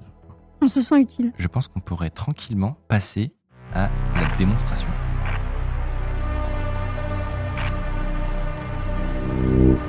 C'est la, la fameuse pièce tout à fait. La pièce à conviction. Voilà, on va prendre cette clé. Donc du coup, euh, voilà, on va la. Ça s'appelle Micode. La petite clé qui apparaît exactement. Hmm. Donc d'abord, on peut aller, évidemment aller jeter un œil euh, à ce qu'il y a sur la clé. Hein. dossier euh, vide. Mais là, voilà, c'est pas, pas grand chose. Hein, c'est un peu embêtant. mais bon, évidemment, on va pas s'arrêter à, ça. Il y a peut-être des informations qui pourraient être utiles ou qui ont été sur la clé. Pour ça, on a choisi d'utiliser un outil open source qui s'appelle TestDisk. Et donc là, en fait, on va lui demander de chercher des fichiers qui auraient pu être supprimés. Ouais. Donc, là, il a trouvé une partition cachée, c'est ça Elle n'était pas cachée la partition parce qu'on a réussi à l'ouvrir dans le navigateur de fichiers. Là. Oui, d'accord. Donc, elle était là, mais elle était vide apparemment cette partition. Ok. On veut quand même vérifier, donc on va aller sur Undelete pour vérifier s'il n'y a pas eu des fichiers euh, qui ont été cette Et là, par exemple, on voit qu'il y a oh un fichier. Donc on va le sélectionner et on va aller copier ce fichier dans notre euh, dossier euh, de travail. donc là, on va copier donne one file, ok. Donc on peut on peut quitter tout ça. Donc là, on voit que il y a de la donnée dedans. on dirait qu'il y a mon mot de passe, apparemment. Voilà. Donc ça, typiquement, ça peut ressembler à un combo euh, login euh, mot de passe. Hmm. Et là, on voit que le mot de passe, il est pas en clair. Enfin, ça ressemble pas à un mot de passe. Euh, ça, c'est bizarre. Et donc là, à vue d'œil, ça ressemble à un hash quand même. Ça ressemble à une version modifiée du mot de passe, une version sécurisée, pour qu'on puisse pas lire directement le mot de passe. Donc ce hash, maintenant, on va essayer de l'attaquer. On va essayer de retrouver le mot de passe original. Donc pour faire ça, on peut encore utiliser un outil open source qui s'appelle Hashcat. Et donc cet outil va permettre d'effectuer différentes attaques sur les hashes. On a choisi une attaque par dictionnaire. Donc c'est-à-dire qu'on va prendre un dictionnaire de, de mots de passe très courant et on va le lancer euh, sur ce hash pour essayer de, de retrouver le, le, mot de passe original. Alors malheureusement, euh, les gens ont tendance à euh, choisir des mots de passe très simples encore en 2022. 1, 2, 3, 4, 5, 6, voilà, AZERTY, etc., etc. Mais un autre problème, c'est que les gens réutilisent les mêmes mots de passe sur des sites différents. Donc voilà, sur le Facebook, on va utiliser le même mot de passe sur le Twitter, etc. Parfois, les bases de données fuitent et donc ces mots de passe se retrouvent dans la nature. Donc si le mot de passe a été utilisé à un endroit, on va pouvoir l'utiliser à un autre endroit. Et en termes de volume, on est... là, tu vas pas tester 200 ou 300 mots de passe, j'imagine. Donc là, c'est des millions, euh... et encore des millions, non pas du tout, hein, des 10 puissance euh, X, euh, des milliards, des millions de milliards de mots de passe. Euh, c'est énorme en fait. Qui vont être essayés. voilà, qui vont être essayés. Et donc aujourd'hui, il y, a des, il y a des fuites publiques de bases de données de mots de passe compilées énormes de plusieurs milliards de mots de passe qu'on peut trouver en libre accès sur Internet. Et en fait, ça probablement votre mot de passe dedans. Euh, voilà, il y a des sites qui permettent de vérifier si votre mot de passe a été fuité. Et bien souvent, malheureusement, ça marche.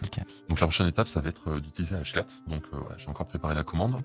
Encore que Hashcat va commencer. Le mot de passe a été trouvé. ça dure 4 secondes. Et donc. Waouh Voilà. Donc en ah, fait, on trouve le mot de passe euh, Micorp, 2022 pour euh, ce hash. Trop stylé. Voilà, donc ensuite on pourra utiliser le login et euh, le mot de passe pour se connecter euh, à mes comptes par exemple, ou faire de, de l'investigation supplémentaire. Mais ça, toi, ça, ça sort de, de, ton job. Voilà, tout à fait. D'ailleurs, c'est ton vrai mot de passe. Je sais que tu m'as mis un coup de pression. ah ouais, vraiment? Évidemment, voilà, tout a été préparé en amont. Là, tout s'est bien aligné. mais évidemment, dans la pratique, c'est beaucoup plus dur. Et là, t'as fini tes journées, tu peux Voilà, c'est ça. Voilà, donc parfois là, là on teste un mot de passe, mais parfois c'est des milliers, voire des, centaines de milliers de mots de passe qu'il faut trouver. Donc hmm. euh, ça demande de, de, des capacités de calcul beaucoup plus importantes. Euh. Est-ce qu'on passerait à la prochaine démonstration? Tout à fait.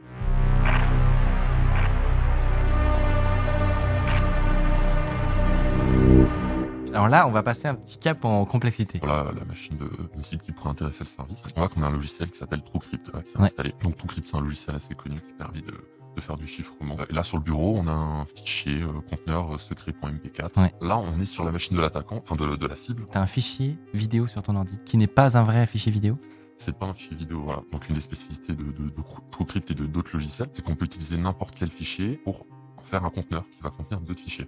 Ah, en gros, c'est un genre de disque dur maquillé en fichier. C'est ça. Donc en fait, il peut s'appeler n'importe comment, euh, mais si j'essaie de le lancer avec un lecteur vidéo, ça va pas marcher, ça va pas, ça va pas lire. Donc voilà, il faut se méfier des extensions fichiers, c'est parfois euh, trompeur. Mais euh, voilà, c'est pas ça qui nous arrête heureusement. Et donc là, on a, j'ai mon petit conteneur voilà qui a été monté sur mon disque. Donc là, on peut imaginer que je, je fais mes petites choses dans, dans mon conteneur. Puis j'éteins l'ordinateur, je vais faire autre chose ou juste je verrouille l'ordinateur, je vais faire autre chose. donc là, je me remets dans le rôle de, de mon métier et je vais procéder à faire un, un dump fait de la mémoire vive de l'ordinateur. Donc on va copier la RAM de l'ordinateur. Donc la RAM, c'est le, donc la mémoire vive qui, quand elle est débranchée, euh, perd toute l'information qui est dessus. Tout à fait. Et donc ça représente les, tous les processus, les activités qui sont actuellement en cours dans ce système d'exploitation allumé.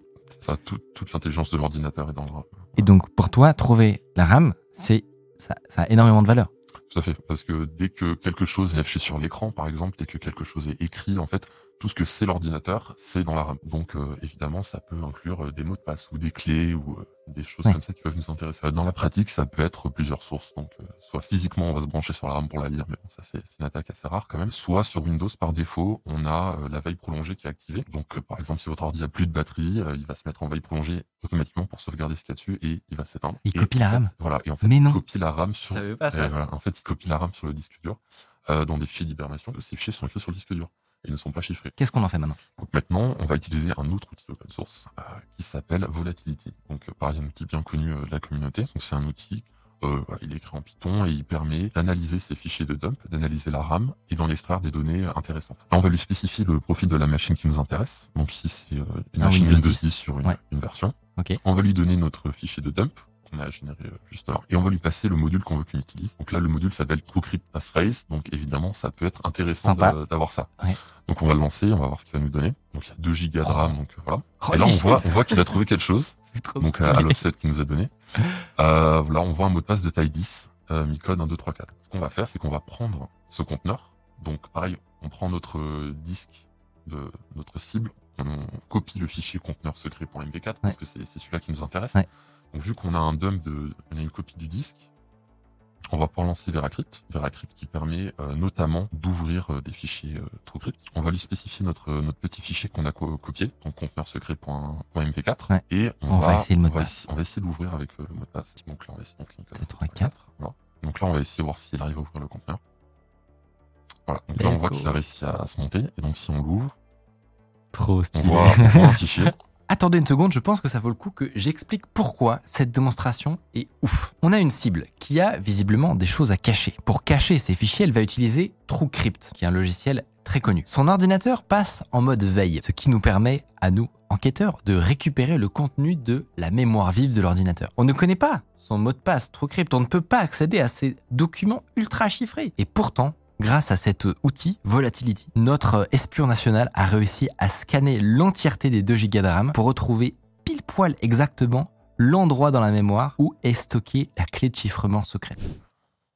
Ah, ah non, quelle horreur Et voilà, et du Oh, coup, dans on a les réussi à, dossiers. à trouver les, les images Oh, compromettantes mon Dieu. euh, dans, dans le souvenir. disque dur. Terrible, trop stylé. Franchement, c'est hyper intéressant. C'était hyper cool. Vous avez passé un bon moment? Ouais, carrément. Super. Merci à la DGSE d'avoir euh, accepté ce format exceptionnel.